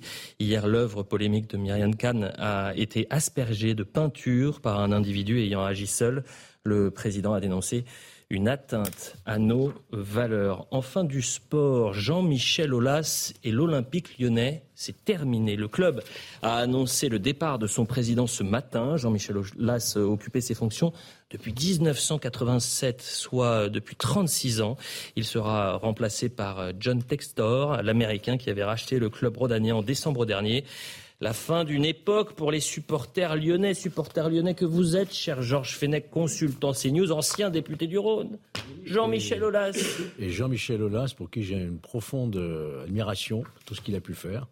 Et je peux dire amitié aussi, comme tous les Lyonnais, qui mmh. reconnaissent ce qu'il a pu faire pour l'Olympique lyonnais et qu'il continuera, l'a-t-il dit. En, que vous avez, en plus, vous avez été euh, député de 2002 à 2008, c'était l'âge d'or de l'Olympique lyonnais. Absolument, on a gagné plusieurs ami Avec, euh, vous êtes peut-être toujours d'ailleurs ami avec euh, Jean-Michel Aulas. Mais oui, j'ai eu ce privilège de bien le connaître. C'est quand même surprenant qu'il parte comme ça en pleine saison. Ben oui, mais il y a un moment, il faut passer le relais. Quoi. Oui, enfin, quand même, enfin, c'est et puis on lui doit, patron, on lui doit le, aussi grand respect, Jean-Michel c'est le plus grand président de l'histoire, je pense, du, on lui doit le stade, hein, grâce à... On est toujours avec Georges Fenech, consultant CNews. Louis de Ragnel, bien sûr, chef service euh, politique européen. Nathan Dever, agrégé de philosophie, est avec nous euh, aussi. Gilles Mandré, adjoint au maire du 16e de Paris. Merci euh, d'être avec nous.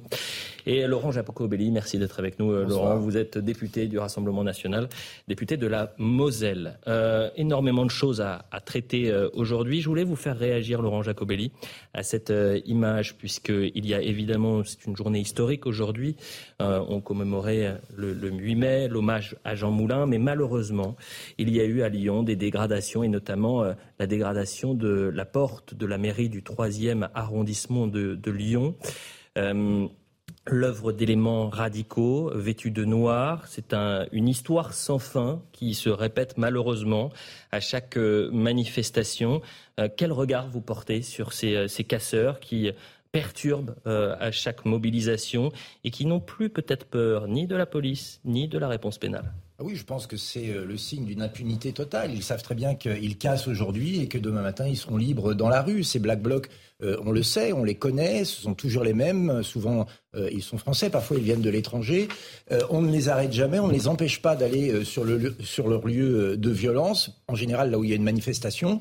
Ils commettent leurs exactions, parfois ils tirent même à coups de cocktail Molotov sur la police ou à coups de mortier, et rien ne leur arrive, jamais. Donc bien évidemment, dans la mesure où on ne leur montre pas ce qui est juste et ce qui est illégal, eh bien ils continuent. C'est très triste d'ailleurs de voir ça un 8 mai qui devrait être un jour de cohésion nationale, euh, euh, à l'image du Conseil national de la résistance, hein, euh, où tous les Français devraient être unis mm. sur l'idée de la défense de nos valeurs face à la guerre, face à l'impérialisme, face à la dictature. Mais ça ne m'étonne malheureusement pas.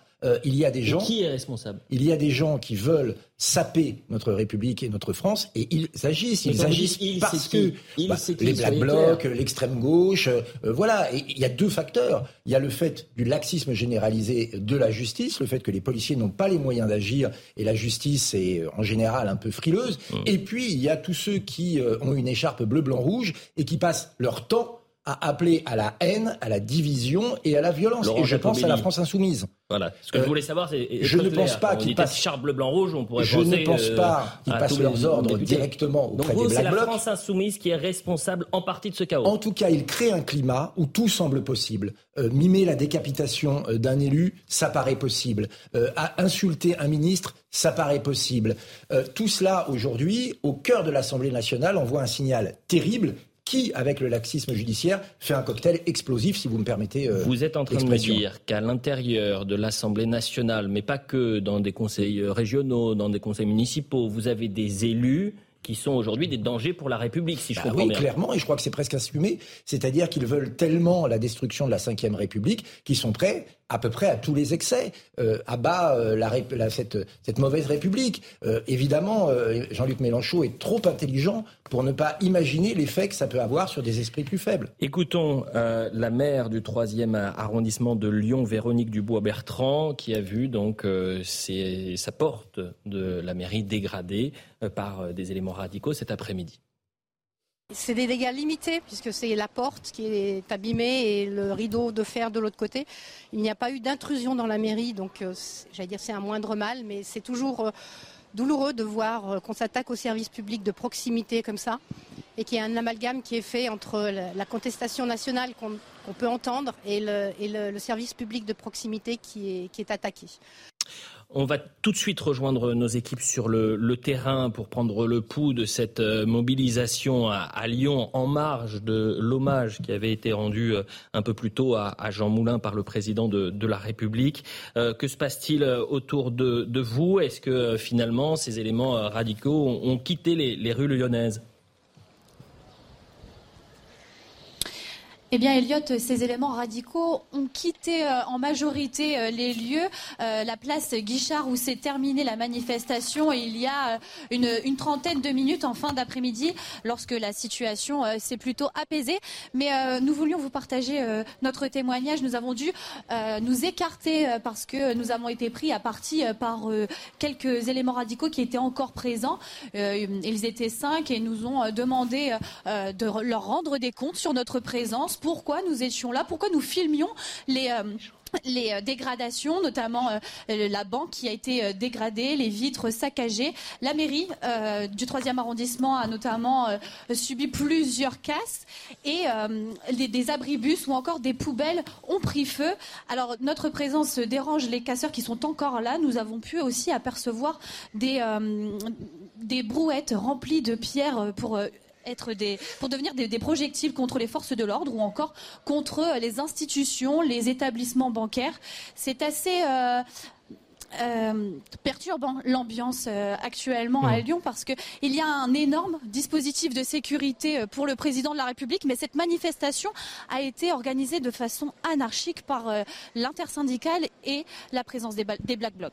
Évidemment, priorité à la, sécurité des équipes sur le, terrain. Merci encore pour vos témoignages. Ce serait intéressant de pouvoir diffuser cette, cette photographie où l'on voit un élément radical vêtu de noir avec une brouette euh, des dizaines de pavés dans cette brouette avec marqué Servez-vous. Et autour de cet individu, vous avez euh, bah, une vingtaine de manifestants, comme si de rien n'était, comme si ça n'était pas grave qu'un élément euh, black bloc, c'est-à-dire vêtu de noir, qui va pour soit dégrader du, mobilier urbain, soit pour s'en prendre aux forces de l'ordre avec une brouette situation euh, un peu, un peu euh, lunaire quand même, euh, Louis Dragnel. C'est quasiment devenu une scène de la vie quotidienne en France. C'est ça qui est devenu, c'est ça qui est tragique. on voit bien, tout le monde verse des enfin pas tout le monde d'ailleurs, mais beaucoup de gens versent des larmes de crocodile euh, pour expliquer plus jamais ça, c'est horrible. Là, c'est le 8 mai. Hier, c'était contre des policiers, des gendarmes. Mm.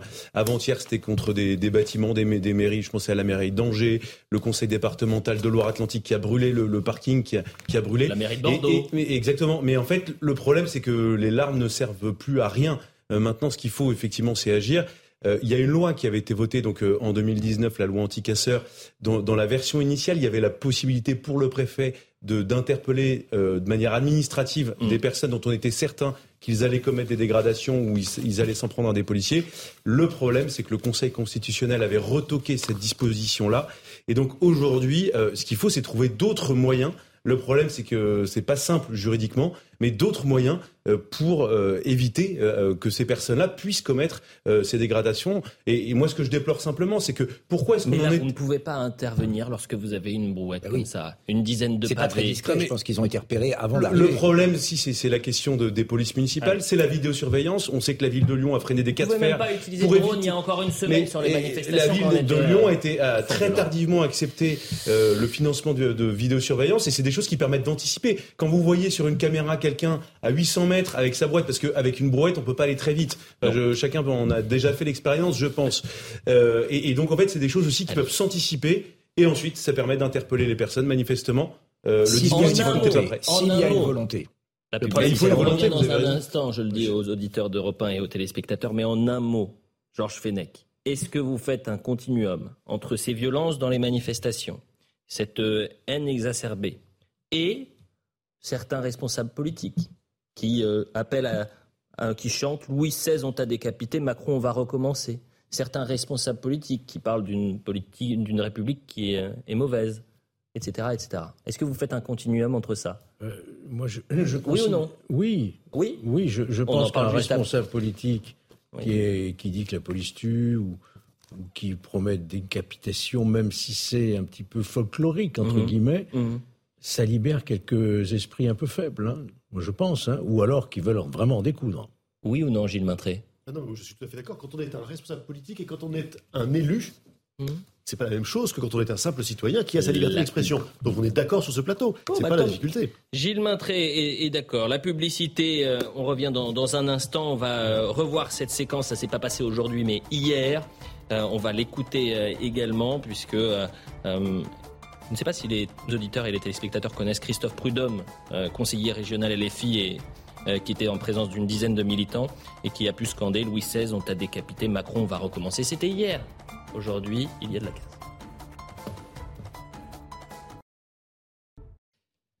Un peu plus de 18h15 sur euh, CNews et Europe 1, toujours avec euh, Georges Fenech, consultant CNews, Louis Dragnel, chef du service politique européen, Nathan Dever, agrégé de philosophie, Gilles Maintré, adjoint au maire du 16e arrondissement de, Paris, et Laurent Jacobelli, député du Rassemblement national de la Moselle. Dans un instant, on sera en direct avec euh, Louis Marguerite, député Renaissance de Saône-et-Loire. Avant de revenir sur les temps forts et l'hommage du 8 mai, avec cette question qu'on va se poser, est-ce que le président est seul?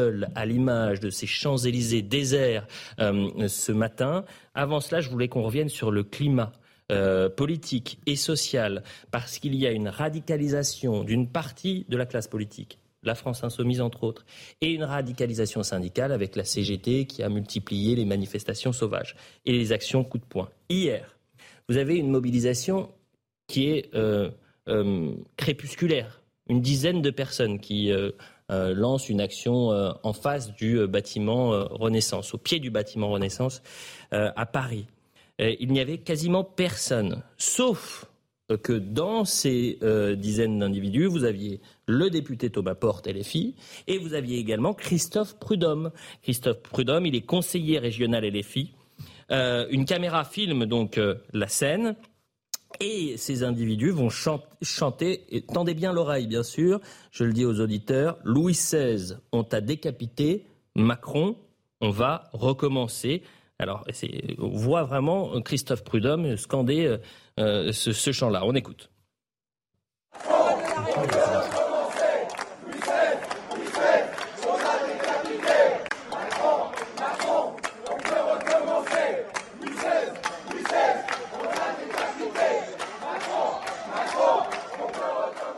Louis XVI, on t'a décapité. Macron, on peut et pas on va, on peut recommencer.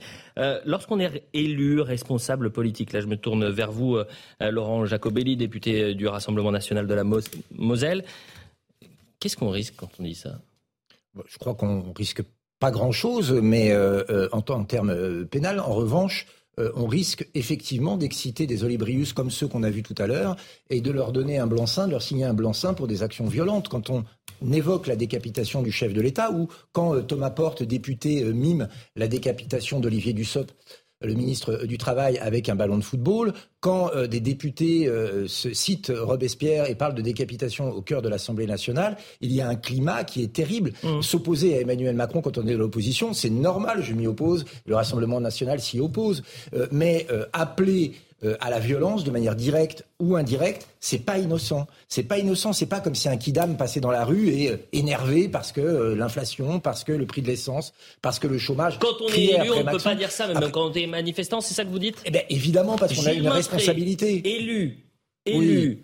adjoint à la mairie du 16e arrondissement. Il crie des choses comme ça. Pense le contraire. Pourquoi bah, si vous avez dit, on a le droit de chanter ce qu'on veut. Ah ben non, le citoyen a le droit de chanter ce qu'il veut. Bien sûr, ça c'est la liberté d'expression à nouveau. Et c'est heureusement pour ça, une fois de plus, hein, que Jean Moulin est, est, mort pendant la Seconde Guerre mondiale. En revanche, quand on est un élu de la République, mmh. bien sûr qu'on respecte les institutions qu'on représente. Quand on est un élu, on, représente, on représente ces institutions. Et quand Thomas Porte, comme, comme, comme vient de le rappeler M. Jacobelli, se prend en photo avec la tête d'Olivier Dussopt, il est condamné par l'Assemblée nationale. Et c'est normal. Et c'est normal. Et quand là, on voit un élu du Conseil régional qui dit Macron, on peut te décapiter, on s'attend à ce que le Conseil régional puisse prendre le même type de sanctions. Et vous avez entièrement raison, puisque Vincent Jambray, euh, qui est, euh, a dit Christophe Prudhomme est conseiller régional LFI, à notre prochaine séance, je demanderai que notre Assemblée puisse prendre une sanction à son égard.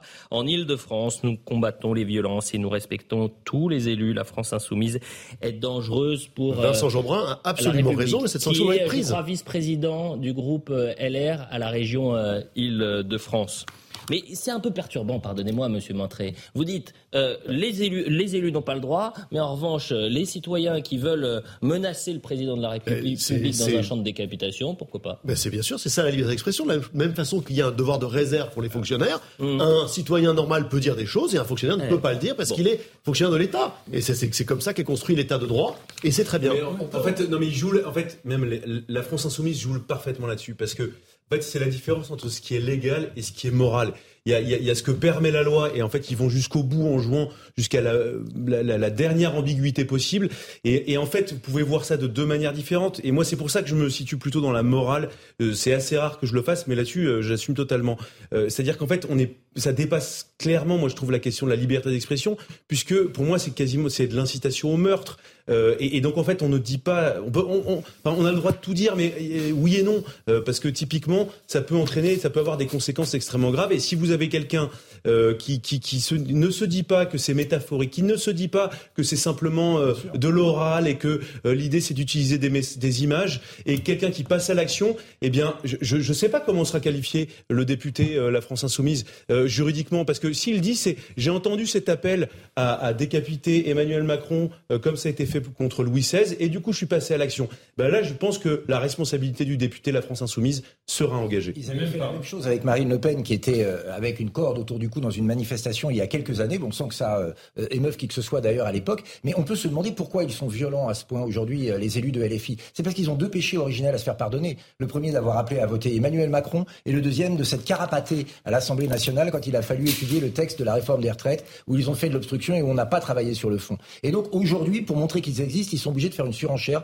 Malheureusement, le prix de cette surenchère peut être terrible. J'entends, mais on va pas rester trop longtemps sur cette séquence-là, et je le dis aux téléspectateurs, aux auditeurs également, c'est que à l'image, ça peut paraître impressionnant parce qu'il y a un zoom sur 10 personnes, on a un point haut C'est-à-dire qu'on voit qu'il y a à tout casser 30 manifestants. Mais l'action est symbolique. Ce qui est inquiétant, c'est de voir que ces champs-là, il y a une sorte de finalement folklore, de banalisation de, de la violence dans les mots. Et peut-être que certains font le relais, ou en tous les cas se disent, il y a une passerelle entre la banalisation de la violence dans les chants, dans les pancartes, euh, dans les symboles, quand on euh, euh, brûle par exemple l'effigie d'un responsable politique, et ensuite la violence sur le terrain. Nathan Devers, ça sera un cours de philosophie, mais en une minute.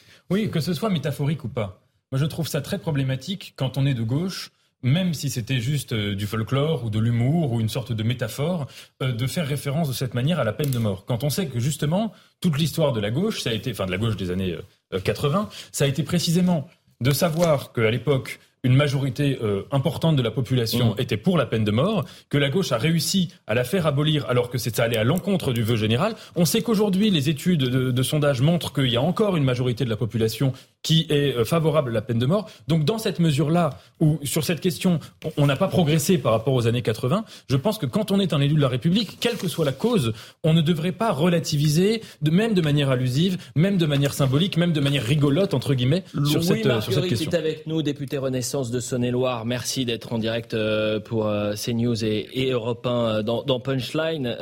Peut-être un, mot d'ailleurs sur cette, cette séquence qui fait grand bruit depuis maintenant 24 heures et, c'est cet élu, la France insoumise, M. Prudhomme, qui a pu euh, scander lors d'une manifestation euh, surprise, une mobilisation surprise, puisqu'ils étaient 30, ce n'est pas une manifestation. Louis XVI, on t'a décapité, Macron, on peut euh, recommencer. Quelle réponse vous lui apportez? Bah, d'abord, de, préciser qu'effectivement, comme vous l'avez mentionné, cette manifestation a été, interdite et non déclarée. Enfin, en tout cas, elle était non déclarée.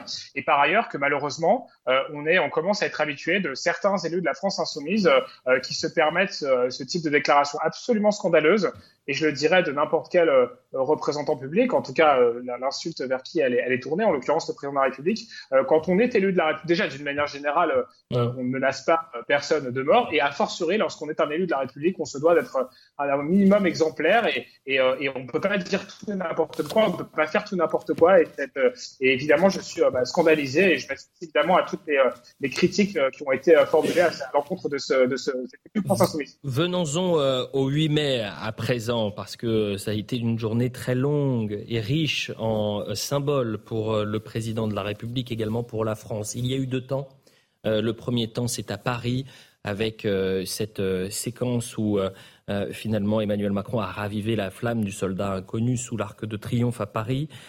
mais ce qui a, surpris, c'est le dispositif de sécurité XXL, c'est cette interdiction de manifestation avec ces Champs-Élysées désert, désert pour euh, une fête euh, nationale. Et puis il y a eu un second temps, l'hommage à Jean Moulin, les mots très forts euh, du président de la République et ce devoir de, mémoire.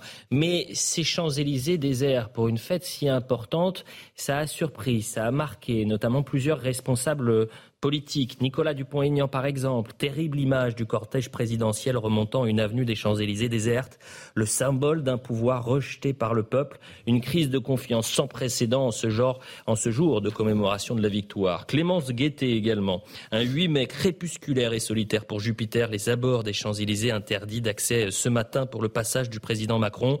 On ne gouverne pas contre le peuple, sans lui non plus. Je me retourne vers vous, Louis Marguerite, député Renaissance de Saône-et-Loire.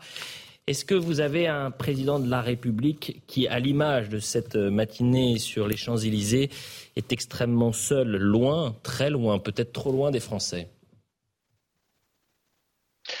Non, c'est pas comme ça que je vois les choses. D'abord, les commentaires de euh, Nicolas Dupont-Aignan euh, sont, finalement, pas beaucoup d'intérêt comme d'autres commentaires. je suis pas sûr qu'ils intéressent grand monde. je rappelle quand même qu'à chaque fois que le président de la République, comme le Premier ministre ou comme les ministres dans une moindre mesure, se déplacent, il y a toujours un dispositif important de sécurité, et que ce soit avec Emmanuel Macron, mais comme ce soit, comme c'était également d'ailleurs avec avec ses prédécesseurs. voilà, je, n'étais pas sur les Champs Élysées, donc j'aurais du mal à vous dire précisément, effectivement, quel était le dispositif.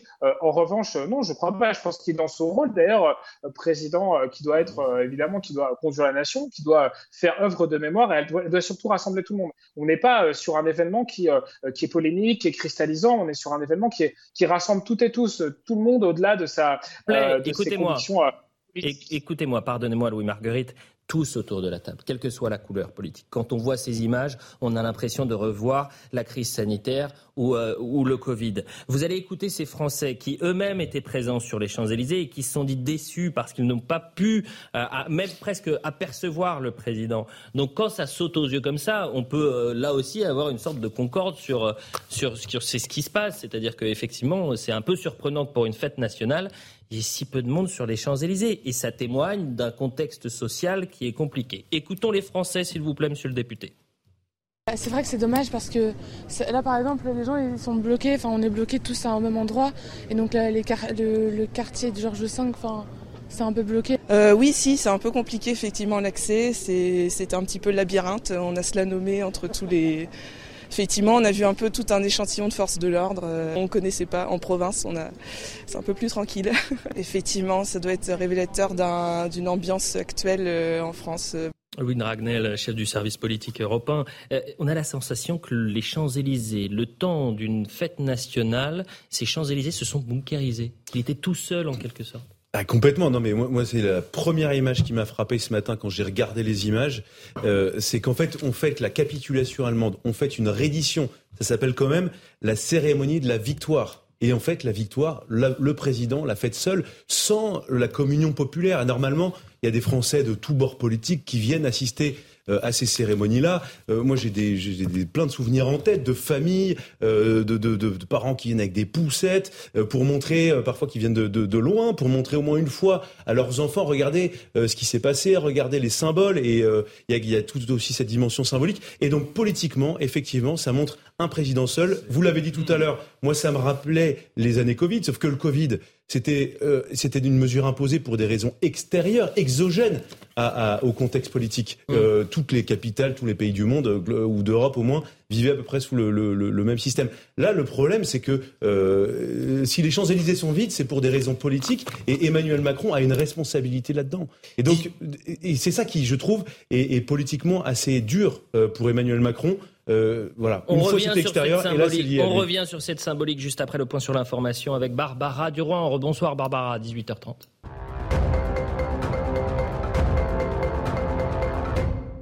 Les personnes séropositives vont désormais pouvoir intégrer l'armée, annonce de Sébastien Lecornu. Le ministre des Armées a pris un arrêté en ce sens.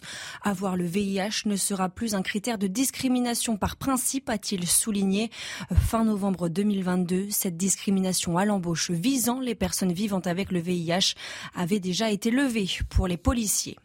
Y aura-t-il un onzième paquet de mesures restrictives contre la Russie? La Commission européenne a soumis cette demande vendredi aux États membres de l'Union européenne. Des sanctions, selon son porte-parole, destinées à éviter le contournement des sanctions européennes par les Russes. Ce onzième paquet de sanctions sera discuté ce mercredi à Bruxelles par les représentants des États membres. Et puis en Angleterre, la journée de lundi était fériée et placée sous le signe du bénévolat, à l'image du prince William et de son épouse Kate qui ont participé à l'opération The Big Help Out. Vous le voyez sur ces images, les époux ont visité un centre de scouts près de Windsor avec leurs enfants. Il s'agit là du premier engagement royal de leur fils cadet Louis, âgé de 5 ans. Voilà pour le point sur l'information. Merci, chère Barbara Durand. Dans un instant, on revient, on reviendra évidemment sur ces, Champs-Élysées qui ont été bunkérisés ce matin avec un président de la République bien seul. Peu de Français étaient présents. Et puis, il y a un sondage qui m'a marqué euh, ce matin. Euh, à la question, est-ce que les libertés euh, individuelles se sont affaiblies ces dix dernières années? Nathan Dever, vous pensez que combien de Français ont répondu oui elles se sont affaiblies. Le paradoxe, c'est qu'une majorité de Français a répondu oui, peut-être 70%, mais que quand on voit dans les faits, euh, une majorité de Français a soutenu des mesures liberticides. Donc vous avez vu l'article en fait ce matin, c'est ça Oui, mais ce sont les mêmes. Si vous voulez, euh, prévenez-moi en amont, parce que moi je voulais euh, faire le jeu de la surprise en quelque Je prépare les sujets. Vous préparez, vous travaillez. je travaille. Moi qui pensais que vous étiez un génie. la publicité, à tout de suite. Il est euh, quasiment 18h40 sur CNews et Europe 1. Merci d'être avec nous pour la suite de Punchline. Nous sommes toujours en présence de Georges Fenech, consultant, Louis Dragnel, chef du service politique européen, Nathan Dever, agrégé de philosophie, Gilles Maintré, adjoint au maire du 16e arrondissement de, Paris, Laurent Jacobelli, député du Rassemblement national de la Moselle, et Louis Marguerite, député Renaissance de Saône-et-Loire. Je vous donne le programme. On revient évidemment euh, sur euh, cette journée d'hommage, sur cette séquence qui a marqué euh, ce matin un président extrêmement seul sur ces euh, Champs-Élysées déserts. On parlera aussi d'immigration. Laurent Jacobelli, vous avez le Rassemblement national a créé une crise diplomatique entre la France et l'Italie à la frontière. Félicitations, bravo. On avait besoin de ça en ce moment. Pour vous, Gérald Darmanin n'a pas sa carte au Rassemblement national et c'est lui qui a créé la crise. À la frontière italienne, quand même. Non, non, on soulève des sujets, on est lanceur d'alerte et apparemment ça irrite le ministre de l'Intérieur. Bon, euh, la semaine dernière, euh, Jordan Bardella, le président du Rassemblement national, a eu une phrase assez euh, particulière. Il a dit les immigrés d'aujourd'hui seront les délinquants de demain. Yael Braun-Pivet a répondu. On en parlera dans un instant, je tease. Mais ce qu'elle a dit est assez fort, puisque et vous allez peut-être lui répondre. C'est-à-dire que le bras de fer sur la question migratoire n'est toujours pas terminé. Mais revenons sur euh, cette euh, commémoration d'un président seul. C'est la question qu'on se pose. Avec, euh, en parallèle, je voulais vous montrer ce sondage, sondage qui, de l'opinion sur les libertés individuelles, sondage IFOP, 64% des Français considèrent que les libertés individuelles se sont affaiblies ces dix dernières années. La liberté d'expression, on a perdu 20 points entre 2015 et 2023. 64% des Français qui s'inquiètent justement donc de euh, ces euh, libertés individuelles qui s'affaiblissent. On a des Français inquiets pour leurs libertés individuelles. Oui, 64. Euh, non, ah bah alors euh, oui, bah, hmm. c'est, suivez ma voix, cher Gilles Maintré. Euh, c'est 64 Suivez. Oh, suivez ma voix. suivez ma voix. 64% des Français considèrent que les libertés individuelles se sont affaiblies. Le président. Et la liberté d'expression, 54%, bien sûr. Mais c'était sur le premier, je le dis aux équipes en régie, c'était sur le premier graphique qu'il y avait un problème. Emmanuel Macron, si seul ce matin, Gilles Maintré, ça vous a surpris ou pas? Oui, c'est c'est une image qui est très frappante et qui, et qui est dans la lignée de ce qu'on a vu depuis euh, quelques, quelques semaines, enfin depuis ce conflit sur les retraites, où, à force de prendre des mesures qui, là aussi, étaient était, souvent liberticides, quand on a vu que euh, on a interdit euh, les dispositifs sonores, hein, pour parler des casseroles, quand on a vu qu'il y avait plein de manifestations qui étaient interdites et ensuite immédiatement cassées par, par le juge, on s'est dit qu'il y avait une, une, fébrilité du mmh pouvoir autour de, autour de ces manifestations. Alors, pour être honnête, c'est pas que le pouvoir, hein, c'est que en face de là, en face, en face du gouvernement, il y a tous ces black blocs, tous ces casseurs qui font que la moindre manifestation aujourd'hui devient une manifestation de casseurs. Vous donnez les chiffres tout à l'heure, Elliott, quand il y a 20 000 manifestants à Lyon et que sur ces 20 000, il y en a 2 000 qui sont des casseurs. On voit bien que c'est la liberté de manifester elle-même. Pardon, le pré-cortège à Paris, lundi dernier, vous aviez un pré-cortège, c'est le cortège en amont du cortège syndical, donc en plus c'est en toute illégalité, et vous aviez 20 000 personnes dans ce pré-cortège. Vous aviez 18 000 individus qui étaient euh, avec 2 000 éléments donc il faut sauver, il faut sauver la liberté de manifester en étant beaucoup plus radicaux sur justement c'est le, suivi des black blocs et des casseurs. Et on a parlé de beaucoup de solutions autour de la, de la table. Il y a une solution qui était quand même très pragmatique, qui est demandée par tous les syndicats de policiers, c'est d'avoir plus d'officiers de police judiciaire présents dans les manifestations pour pouvoir faire des, flagrants délits et immédiatement écarter les casseurs. je dis tout aux téléspectateurs. C'est-à-dire que je, me suis, quand j'ai vu l'image des Champs-Élysées euh, avec le président seul, je me suis dit, mais on va euh, faire un parallèle entre ce qu'on a vu ce week-end avec le couronnement du roi Charles III, avec ces, ces Britanniques qui faisaient la fête effectivement, on ne peut pas comparer le couronnement historique de Charles III avec, euh, c'est ce que m'a dit euh, ma collègue, justement avec les commémorations du 8 mai. Mais il y a peut-être un juste milieu. Des Champs-Élysées déserts pour euh, le 8 mai, ça c'est un peu gênant, quand Laurent Jacobelli. C'est plus que gênant. Moi, je pensais à la, chanson Je marche seul. C'est-à-dire que ah. comment en est-on arrivé là? C'est-à-dire le 8 mai, ça célèbre la victoire euh, contre l'Allemagne nazie, de, des Français qui étaient rassemblés, des communistes, des syndicalistes, des gaullistes, des centristes, mmh. euh, euh, des anarchistes, même tous ces gens-là rassemblés pour défendre la France, la République et ses valeurs. Aujourd'hui, le président de la République, il est seul. Sans aucun allié, avec des Français qui sont contre lui et lui contre les Français. Il s'en méfie tellement maintenant qu'il les éloigne. C'est une image qui montre où on est arrivé la Macronie. Emmanuel Macron gouverne avec Emmanuel Macron pour les amis d'Emmanuel Macron. Et donc il est seul dans sa manière de gouverner, seul dans sa manière de décider, seul quand il défile. C'est terrifiant. C'est-à-dire que le président de la République n'a plus aucun lien avec les Français, Français qui ne veulent plus aucun lien avec lui d'ailleurs. Et dans cette solitude, il y a eu quand même un, fait politique euh, hier. Gérard Larcher, le président du Sénat, qui est dans la shortlist pour remplacer Elisabeth Borne, il était dans cette shortlist parce qu'il a dit euh, hier euh, je refuserai euh, Matignon. Nathan Devers, maintenant, euh, personne ne veut rejoindre même Matignon, même le, devenir chef du gouvernement quand on n'est pas dans la Macronie, ça pose problème. Et oui, en l'occurrence, Madame Borne a dit qu'elle voulait repenser les quatre prochaines années du quinquennat, donc elle est presque plus présidentielle que le, président lui-même. Juste pour revenir sur les images, la comparaison avec le Covid m'a aussi frappé. Et c'est-à-dire que vraiment, il faut insister sur cette idée que la période du Covid a été une période d'expérimentation politique, par-delà la lutte contre l'épidémie, mmh. où on a utilisé des nouvelles euh, manières de gouverner qui sont ensuite appliquées, qui se normalisent. Là, on voit bien, c'est des images qui reviennent. Et c'est là qu'on rejoint le sondage sur les libertés publiques. Moi, j'aimerais faire remarquer cette contradiction qui, à mon avis, est majeure. Donc 70%, une majorité de Français... 64%, des Français considèrent que les libertés individuelles se sont affaiblies ces dix dernières années. Se sont affaiblies. J'imagine que sur les 64, les 64 s'en attristent. Il n'y a personne pour s'en réjouir. Mais si vous voulez, paradoxalement, il y a aussi, c'est à peu près 64% de Français qui ont en fait valorisé, qui ont souhaité ce recul des libertés. Que ce soit avec le coronavirus, toutes les mesures liberticides ont été soutenues par une majorité de la population. Donc voilà, c'est trop facile de critiquer le gouvernement. Que ce soit aujourd'hui avec un autre avatar du discours ah. liberticide, qui est le discours sécuritaire. On en parlera peut-être quand on parlera de la version 2.0, la version euh, euh, retouchée. 64% des Français considèrent qu'elles se sont affaiblies, 30% renforcées et 6% euh, renforcées ni affaiblies. Que ce soit aussi donc avec le discours sécuritaire, qui est une autre modalité du liberticide. On en reparlera peut-être avec le, moment sur la délinquance, mais il y a aujourd'hui d'autres forces politiques qui veulent ce discours du sécuritaire. On n'est plus dans une époque de la liberté. Et juste rendre en hommage en un mot à Philippe ce qui a incarné cette liberté-là, qui s'est en train de, de Autre thématique. Avançons un tout petit peu, il nous reste une dizaine de minutes et on a deux grands thèmes l'immigration et les atteintes à la laïcité. Mais d'abord l'immigration, puisque le gouvernement promet de durcir la loi contre euh, l'immigration euh, illégale euh, et l'opposition accuse le gouvernement d'attentisme. Vous n'en faites pas assez, c'est trop lent, ça ne marche pas. Je vous vois le, lever les bras, Laurent Jacobelli. Épicentre de, cette, de ces tensions politiques, c'est la frontière italienne. Gérald Darmanin a attaqué Giorgia Meloni. C'était en quelque sorte une victime collatérale d'un bras de fer entre Jordan Bardella et le ministre de l'Intérieur.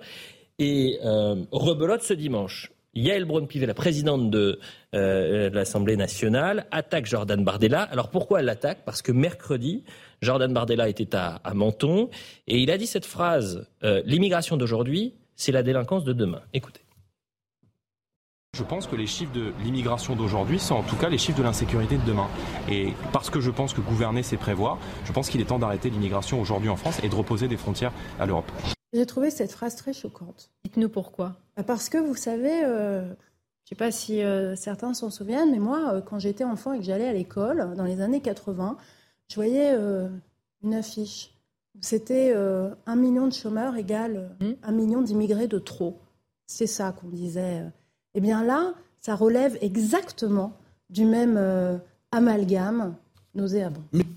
Euh, Yael Braun-Pivet qui fait référence à des affiches du Front National en, 1978, si je ne m'abuse.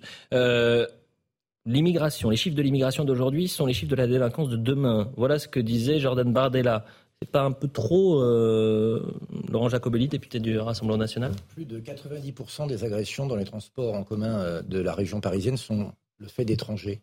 Mmh. Euh, j'ai visité la prison de Metz il y a euh, quelques semaines. Plus d'un tiers des détenus sont des étrangers.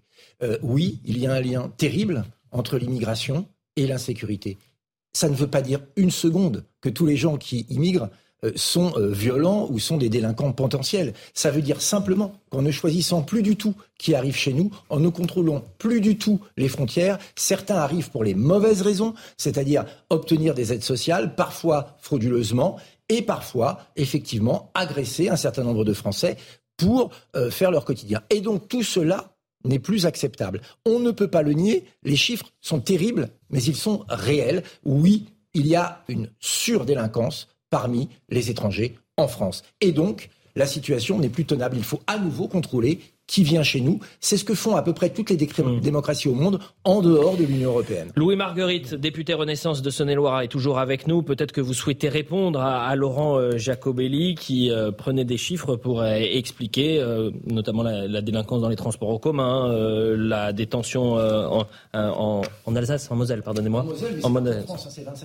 Bien sûr. Allez-y, Louis Marguerite.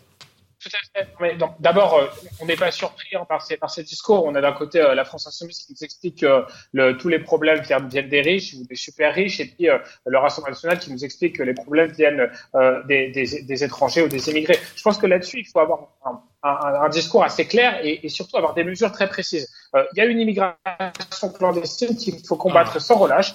il y a des gens qui sont sur notre sol, soit de façon euh, clandestine ou même de façon régulière, qui commettent des délits, et ça, ils n'ont pas vocation, des délits graves, et ça, ils n'ont pas vocation à rester sur notre sol. Il faut être beaucoup plus efficace, et effectivement, on n'est pas encore à, un niveau d'efficacité acceptable qui permette effectivement d'exécuter les OQTF, d'avoir des délais qui soient plus courts, euh, parce que là, on a des délais extrêmement longs qui sont pas bons en termes d'efficacité. Mais en revanche, expliquer que jour au lendemain, comme ça, il faut arrêter l'immigration, je pense qu'il faut avoir un débat serein là-dessus, à savoir, on doit savoir euh, qui on accueille, pourquoi on les accueille.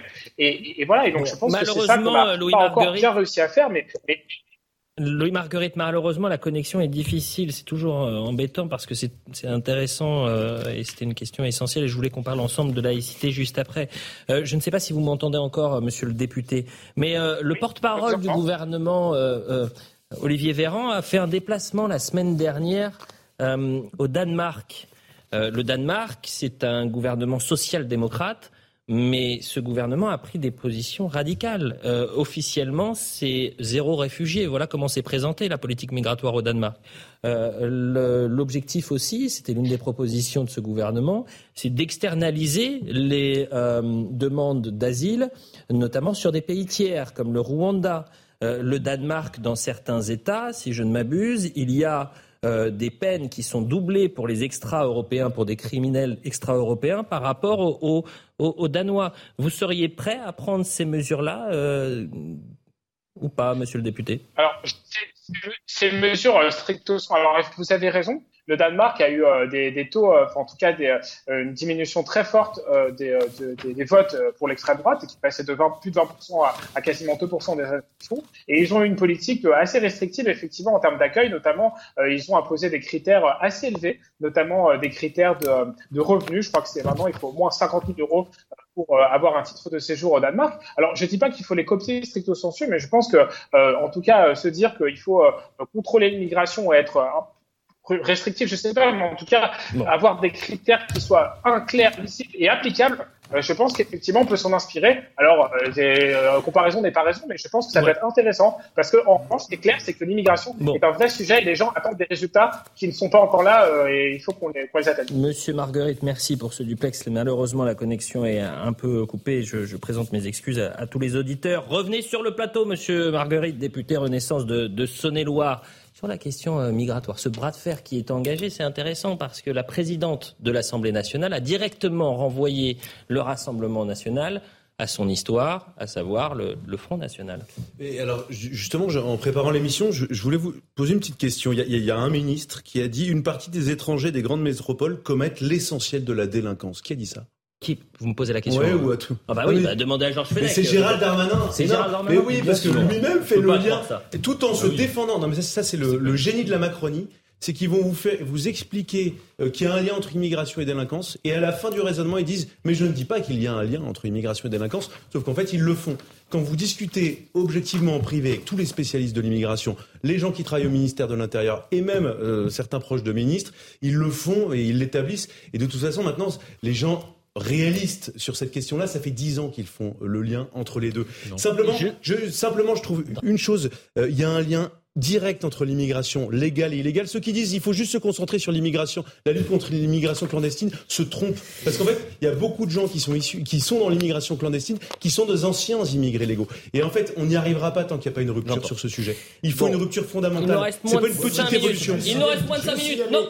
La proposition de référendum qui a été faite par Aurélien Pradier et Pierre-Henri Dumont aujourd'hui. Accordez-vous chez les Républicains, Gilles Mais non, mais c'est très bien, justement. mais attendez, attendez, personne, personne, que vous êtes personne ne parle, personne ne parle au nom du parti. Je, donne mon opinion. Vous êtes adjoint au maire du 16e arrondissement de Paris, mais Gilles Maintré, aux Républicains, il y a 50 nuances de politique. Mais je m'exprime moi-même. Voilà, je vous dis, voilà, il y a cette initiative qui a été prise. Il propose trois mesures. Je ne sais pas si c'est les bonnes, c'est bien qu'il y ait un mm. débat là-dessus, mais qu'il y ait un référendum sur le sujet. Oui. Ça paraît un RIP. Un RIP, il propose puisque, puisque évidemment le gouvernement ne souhaite pas en faire. Ça paraît tout à fait, de, tout à fait nécessaire parce que c'est un sujet sur lequel plus de deux tiers des Français veulent s'exprimer. Bon, attendez. Laurent Jacobelli, s'il vous plaît. On arrête. En revanche, il nous reste moins de cinq minutes et on devait parler des attentes à la laïcité, mais on va ouvrir sur la journée de demain car demain c'est la fête de l'Europe. Demain 9 mai, c'est la fête de l'Europe. Et dans le débat aujourd'hui, il y a une proposition de loi Renaissance qui ne plaît pas à tout le monde. Rendre le drapeau obligatoire sur les mairies, le drapeau européen qui sera obligatoire aux côtés du drapeau français. Alors on va écouter Manon Ombry, députée européenne, qui a un regard un peu particulier là-dessus. Et puis on va demander à, Laurent Jacobelli, et même à vous, Gilles Maintré. D'abord, c'est une loi qui est cosmétique, puisque vous, avez, vous pourrez aller devant n'importe quelle mairie de France quasiment, vous aurez déjà le drapeau européen. Donc, euh, légiférer, euh, pourquoi faire C'est la première question qui se pose. Après, vous pouvez pas euh, enlever le fait que le drapeau européen, ça renvoie aussi à une forfaiture démocratique quand on est français. on a voté, pas sur le drapeau, mais sur le traité constitutionnel européen en 2005. La France, massivement, a voté non à 55%, et ce même traité a été imposé par la suite.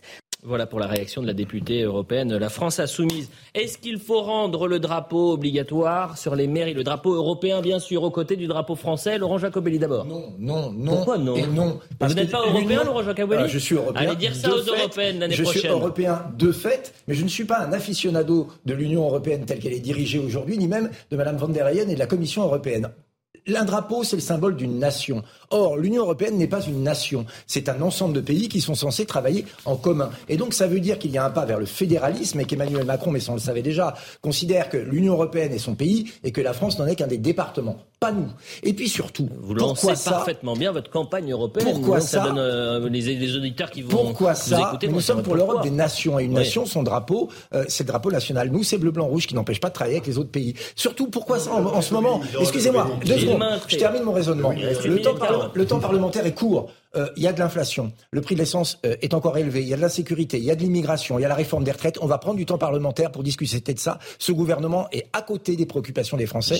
C'est un gouvernement Est-ce qu'à la mairie du, 16e arrondissement, je rappelle que vous êtes l'adjoint de la mairie du 16e, il y a le drapeau européen à côté du drapeau français Je voudrais rebondir sur ce que dire Laurent Jacobelli. Non, non, bien sûr, je, reviens tout de suite, parce que quand vous dites « je veux pas le drapeau de Madame van der Leyen », mais il ne s'agit pas, l'Europe n'est pas Madame van der Leyen, de la même façon qu'on peut ne pas être pour Emmanuel Macron ou pas pour François Hollande et mettre son drapeau français devant sa mairie. Ça n'a rien à voir. Donc, moi, je ne vois pas en quoi mettre le drapeau européen affaiblit le drapeau national. On l'a pas sur le fronton parce que c'est pas c'est pas le c'est pas une obligation. Ah. On l'a à l'intérieur. Ah mais on a le drapeau européen. sur le fronton, sur le fronton, s'il doit être obligatoire sur le fronton. Mais moi, je trouve ça très bien. Je trouve ça très bien parce que l'Europe, la question de qu'est-ce qu'on veut comme Europe, elle est centrale. C'est pratiquement une des questions les plus importantes qu'on a posées aujourd'hui pour les questions d'immigration. dont on vient de, parler, hein. parce qu'on pourra rien faire tout seul sans nos partenaires européens. Pour les questions de défense avec, avec la plupart, et pour les questions d'inflation, les plupart de pouvoir d'achat, la plupart de, nos, de toutes nos questions prioritaires, toutes les questions qui préoccupent les Français sont à traiter au niveau européen. Nathan Devers d'abord et Georges Fenech ensuite. On est le 8 mai 2023.